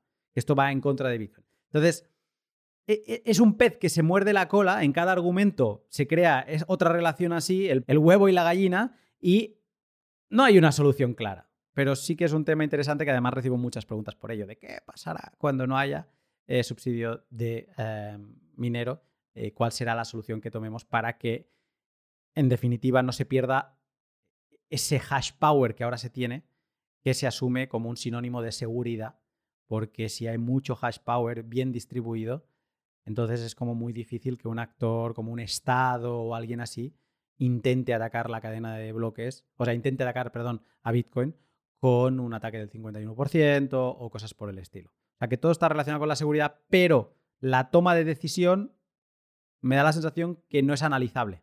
O sea, es, vamos viendo vamos viendo y, habrá historia con eso. O sea, me refiero, habrá historia en el sentido de que esto ya ha pasado antes con la guerra del tamaño de bloque. Salieron unos forks que eran infames, porque es que eran infames.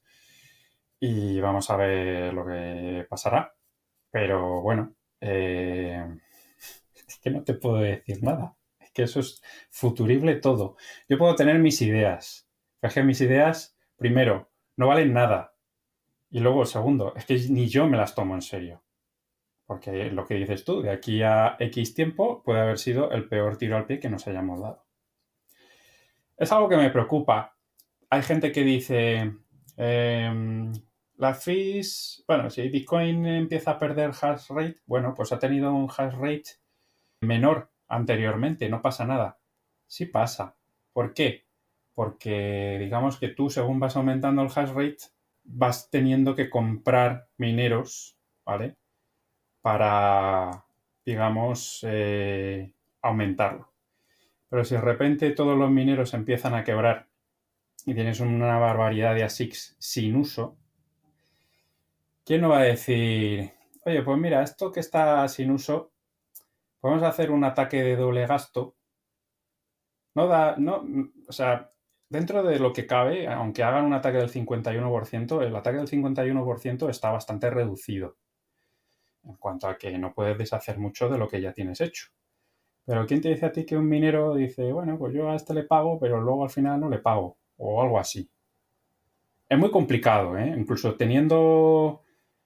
Yo lo veo también un poco muy futurible eso, porque claro, eh, tú dices, voy a... Yo siendo minero, teniendo capacidad de cómputo, voy a intentar timar a alguien, voy a un exchange, le digo, te mando esta transacción y hasta que me llegue a mí el minero, el dinero, que pueden ser días, voy a hacer, voy a deshacer todas esas transacciones, todos esos bloques de esos días, que yo creo que ni el ni el cliente de Bitcoin lo soportaría.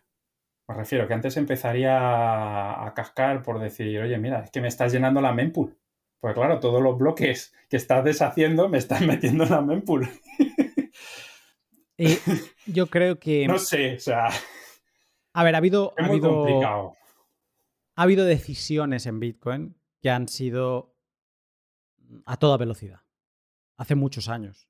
Pero cuando se detectó un bug inflacionario, eh, se tuvo que actuar rápido, porque si no, eh, se rompía todo. Entonces, yo creo que dada una situación así, a mí no me preocupa porque se actuaría.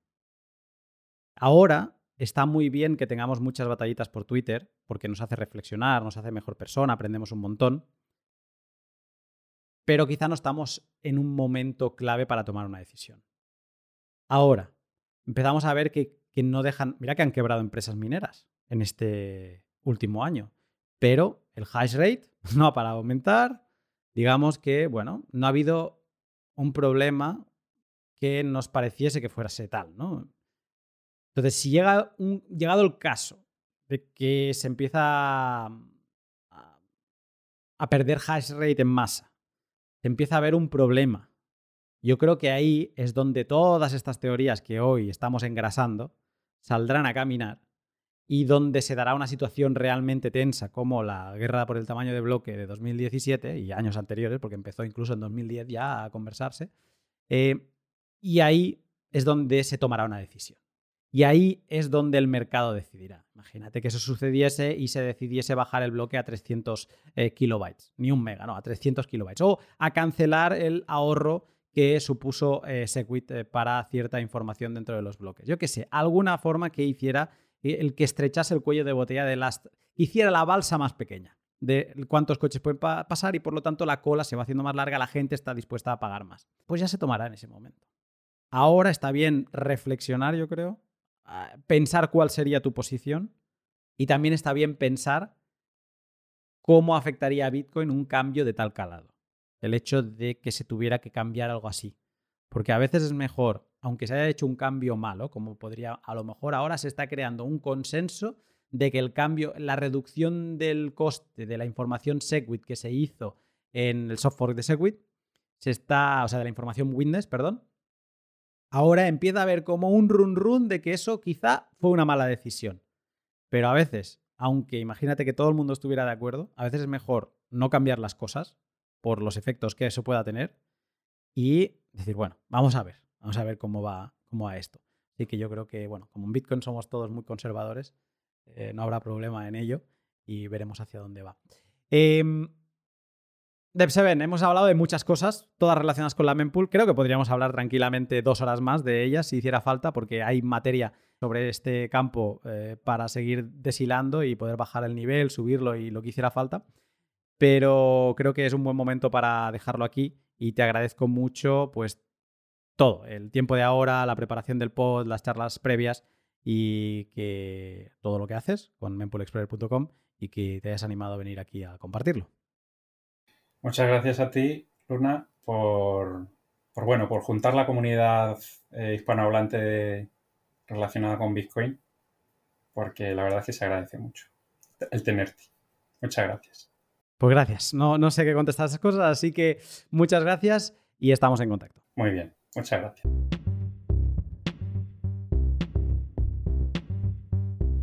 Y hasta aquí este podcast monográfico sobre la mempool, que ya tenía ganas de hacerlo.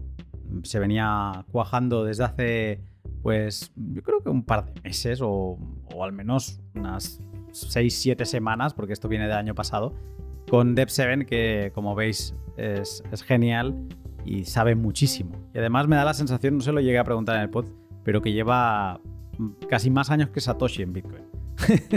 y, me ha encantado, pues eso, y además cómo lo, qué metódico es, ¿no? Y, cómo le gusta ir al fondo de la cuestión en cada punto. También me ha gustado mucho este podcast porque como se grabó al inicio de la polémica de los ordinals, ha dejado perlas que me gustaría volver a preguntarle si sigue pensando lo mismo. Una en concreto, una frase que dijo, si paga, fee no es spam. Y ahora me gustaría preguntarle si considera que los ordinals son spam.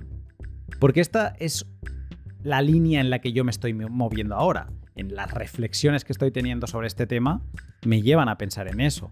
Si pagan, no son spam. Pero sientan mal igualmente. ¿Por qué? Quizás son un exploit. O sea, quizá han encontrado un agujero. Un agujero que no es tal porque lo han diseñado así los desarrolladores de Bitcoin. Bueno, no voy a seguir profundizando en el tema de ordinals, que, creo que es un tema que todavía nos tiene que dar bastante conversación y bastantes reflexiones, pero sí que me gusta destacar esta parte, ¿no? De que como se grabó muy al principio de la polémica, está como muy virgen los argumentos tanto de Depp7 como míos y está bien que haya quedado cristalizado este pod eh, justo antes de toda esta explosión que ha habido en febrero de 2023 con los NFTs en Bitcoin. Le mando un abrazo enorme a Dev7 y nada, espero leerte también tus comentarios, a ver eh, qué te ha parecido. Ya hay gente que me está pidiendo, oye, tendríamos que hacer un curso más específico en Patreon, que ya lo han escuchado, sobre la mempool y sobre los parámetros que se pueden ajustar en el nodo. Así que bueno, ¿por qué no? ¿Por qué no seguir profundizando? Si te interesa esta parte, también házmela saber. Este podcast, como siempre, ha sido posible gracias a mis Patreon, que les mando un abrazo enorme a todos, que me seguís apoyando con 2, 5, 10 o 35 euros cada mes. Muchísimas gracias por permitirme que esté aquí y que me dedique a lo que más me gusta, que es estudiar y compartir todo lo relacionado con Bitcoin, la soberanía y la libertad. Si quieres apoyarme mientras recibes un montón de contenido a cambio, tienes contenido de tres años acumulado, te animo a que le eches un vistazo a mi Patreon, lo llevo manteniendo desde 2020, y en él encontrarás una guía para principiantes con, por ejemplo, 11 artículos que te llevan de la mano hasta los detalles de bits y bytes de una transacción, artículos de criptografía, mm, un pot exclusivo que ahora hace ya, ya le tocaría hacer una actualización en el que te hablo de lo que estoy haciendo fuera de, iba a decir de cámaras, yo no me grabo, pero fuera de micros, estoy haciendo, en qué me estoy metiendo, qué madrigueras estoy visitando, pues todo eso lo cuento en el podcast de Mempool y un montón de tutoriales. esta semana pasada publicaba otro, así como si fuera modo Twitch. Yo me pongo, me grabo y ahí sale todo lo que voy haciendo, todos los comandos que voy tirando eh, para montar un nodo, para montar Tor y 2P, wallets raras, exóticas, también, ahí lo tienes. Y también puedes apoyarme dándole like, retweet y en definitiva compartiendo los pods que más te gusten. Y también por favor, si te ha gustado, házelo saber a Dep7.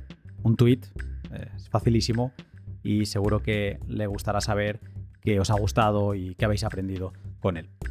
Vamos con la sección de valor por valor. Eh, este mes de febrero, creo que no lo dije, pero he acumulado 142.000 sats equivalentes a 30 dólares el 31 de enero para mis gastos de contenido de este mes.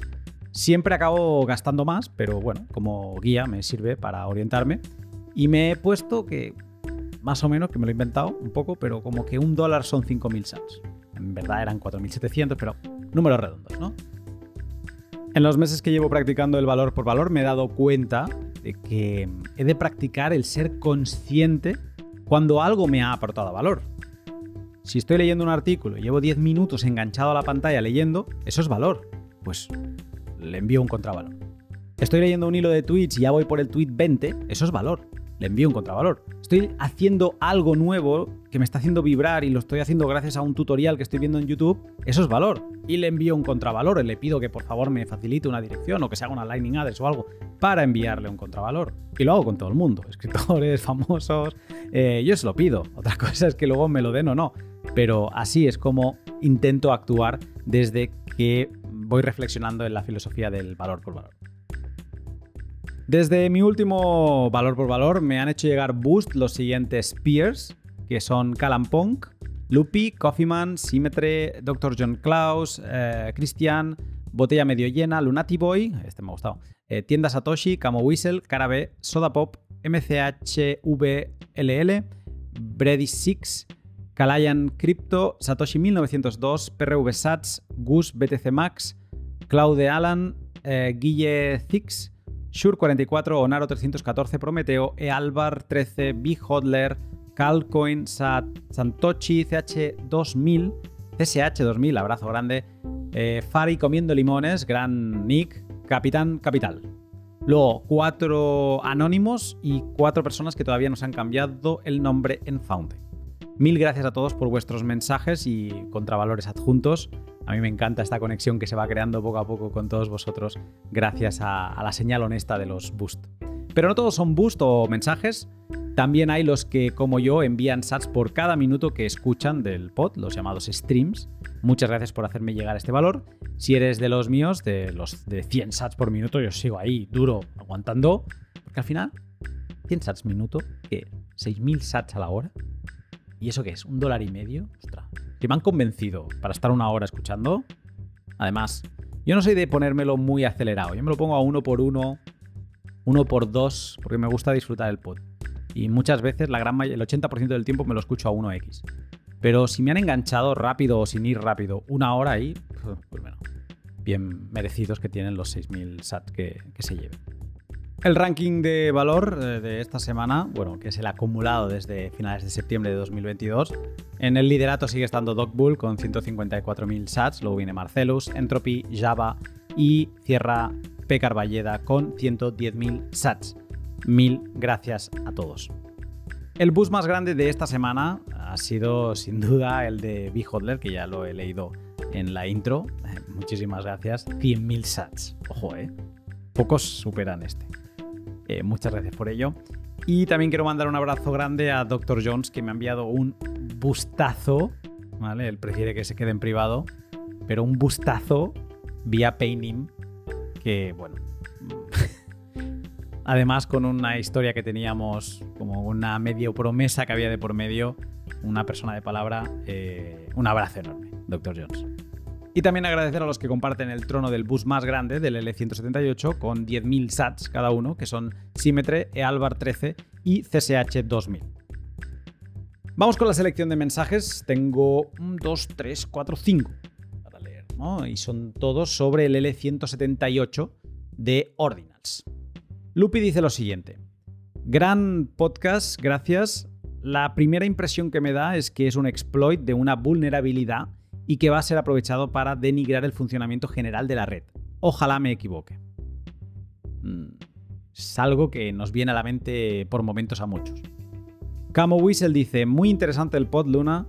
Por un lado, las inscripciones se asientan en protocolos válidos de Bitcoin como son Segwit y Taproot. Pensemos qué pasaría si documentos realmente importantes pudieran pasar por este sistema de validación en la red, segura en la red más segura del mundo, donde todos lo vieran y fueran accesibles, estilo Wikileaks o documentos de Snowden, tendría un gran valor. Pero hay mal uso, NFTs de monitos, pornografía. Bitcoin se autorregulará como siempre hizo, tiempo al tiempo. Abrazo. Bueno, ahí me gusta esa parte optimista. Sodapop dice, de verdad gracias. No tengo mucha gente con la que hablar de Bitcoin y escucharte es un gran balón de aire para mí. Este programa ha sido más técnico, me ha costado seguirlo pero estos son los que más me gustan. Los que te dejan cosas en la lista para estudiar. Bueno, pues Sodapop, eres de los míos. Eh, así me sentía yo cuando aprendía. Y oye, si te apetece hablar un día, envíame un boost, dime cuál es tu Telegram y te abro una línea por ahí. Y cuando te apetezca hablar de Bitcoin, pues me escribes. Carabe dice: Luna, Gracias por exponer toda esta historia desde una explicación lo más sencilla posible, incluyendo los conceptos más básicos. Después de escuchar el pod, sigo con sentimientos encontrados y que van cambiando según ya no el día, sino con cada tweet, opinión o nueva información que leo. Creo que aún me falta para formarme una opinión definitiva, pero a grandes rasgos veo un potencial vector de ataque a Bitcoin. Así estamos, así estamos muchos. Eh, pero yo sigo sin tenerla clara. ¿eh? CSH2000 dice, enorme Luna como siempre, no me convence Guzmán con su explicación, es una mala práctica de los pools. Efectivamente nos están privando de esa fía a los mineros de Luxor, lo están diluyendo entre todos los mineros que minen FPPS en cualquier pool. Además de presuponer que el primer incentivo del minero es maximizar beneficio, y eso no tiene por qué ser así, siempre. Puede haber otros por delante. Alguien que está muy puesto en la minería y que dice esto, mm, pues bueno, daría para una conversación abierta entre mineros y la gente de, Luxor, que les mando un saludo. Pero bueno, parece ser que no todo el mundo está eh, contento con esa decisión de tener pagos por fuera de banda, que se llaman en inglés, de transacciones que no pasan o que la comisión que pagan no pasa por la mempool. Hasta aquí el pod de hoy. Eh, lo he disfrutado un montón. Es de los pods que editándolo he seguido tomando notas porque durante la grabación no me daba cuenta de la cantidad de información que me estaba volcando Dev7. Y luego haciendo la edición así era como wow, wow, wow. Y lo he disfrutado doblemente en la grabación, en la edición. Y seguramente cuando oigas estas palabras lo habré escuchado una tercera vez con vosotros, así que seguiré aprendiendo. Yo sigo trabajando en más podcasts, así que si nada se tuerce, te saludo de aquí una semana.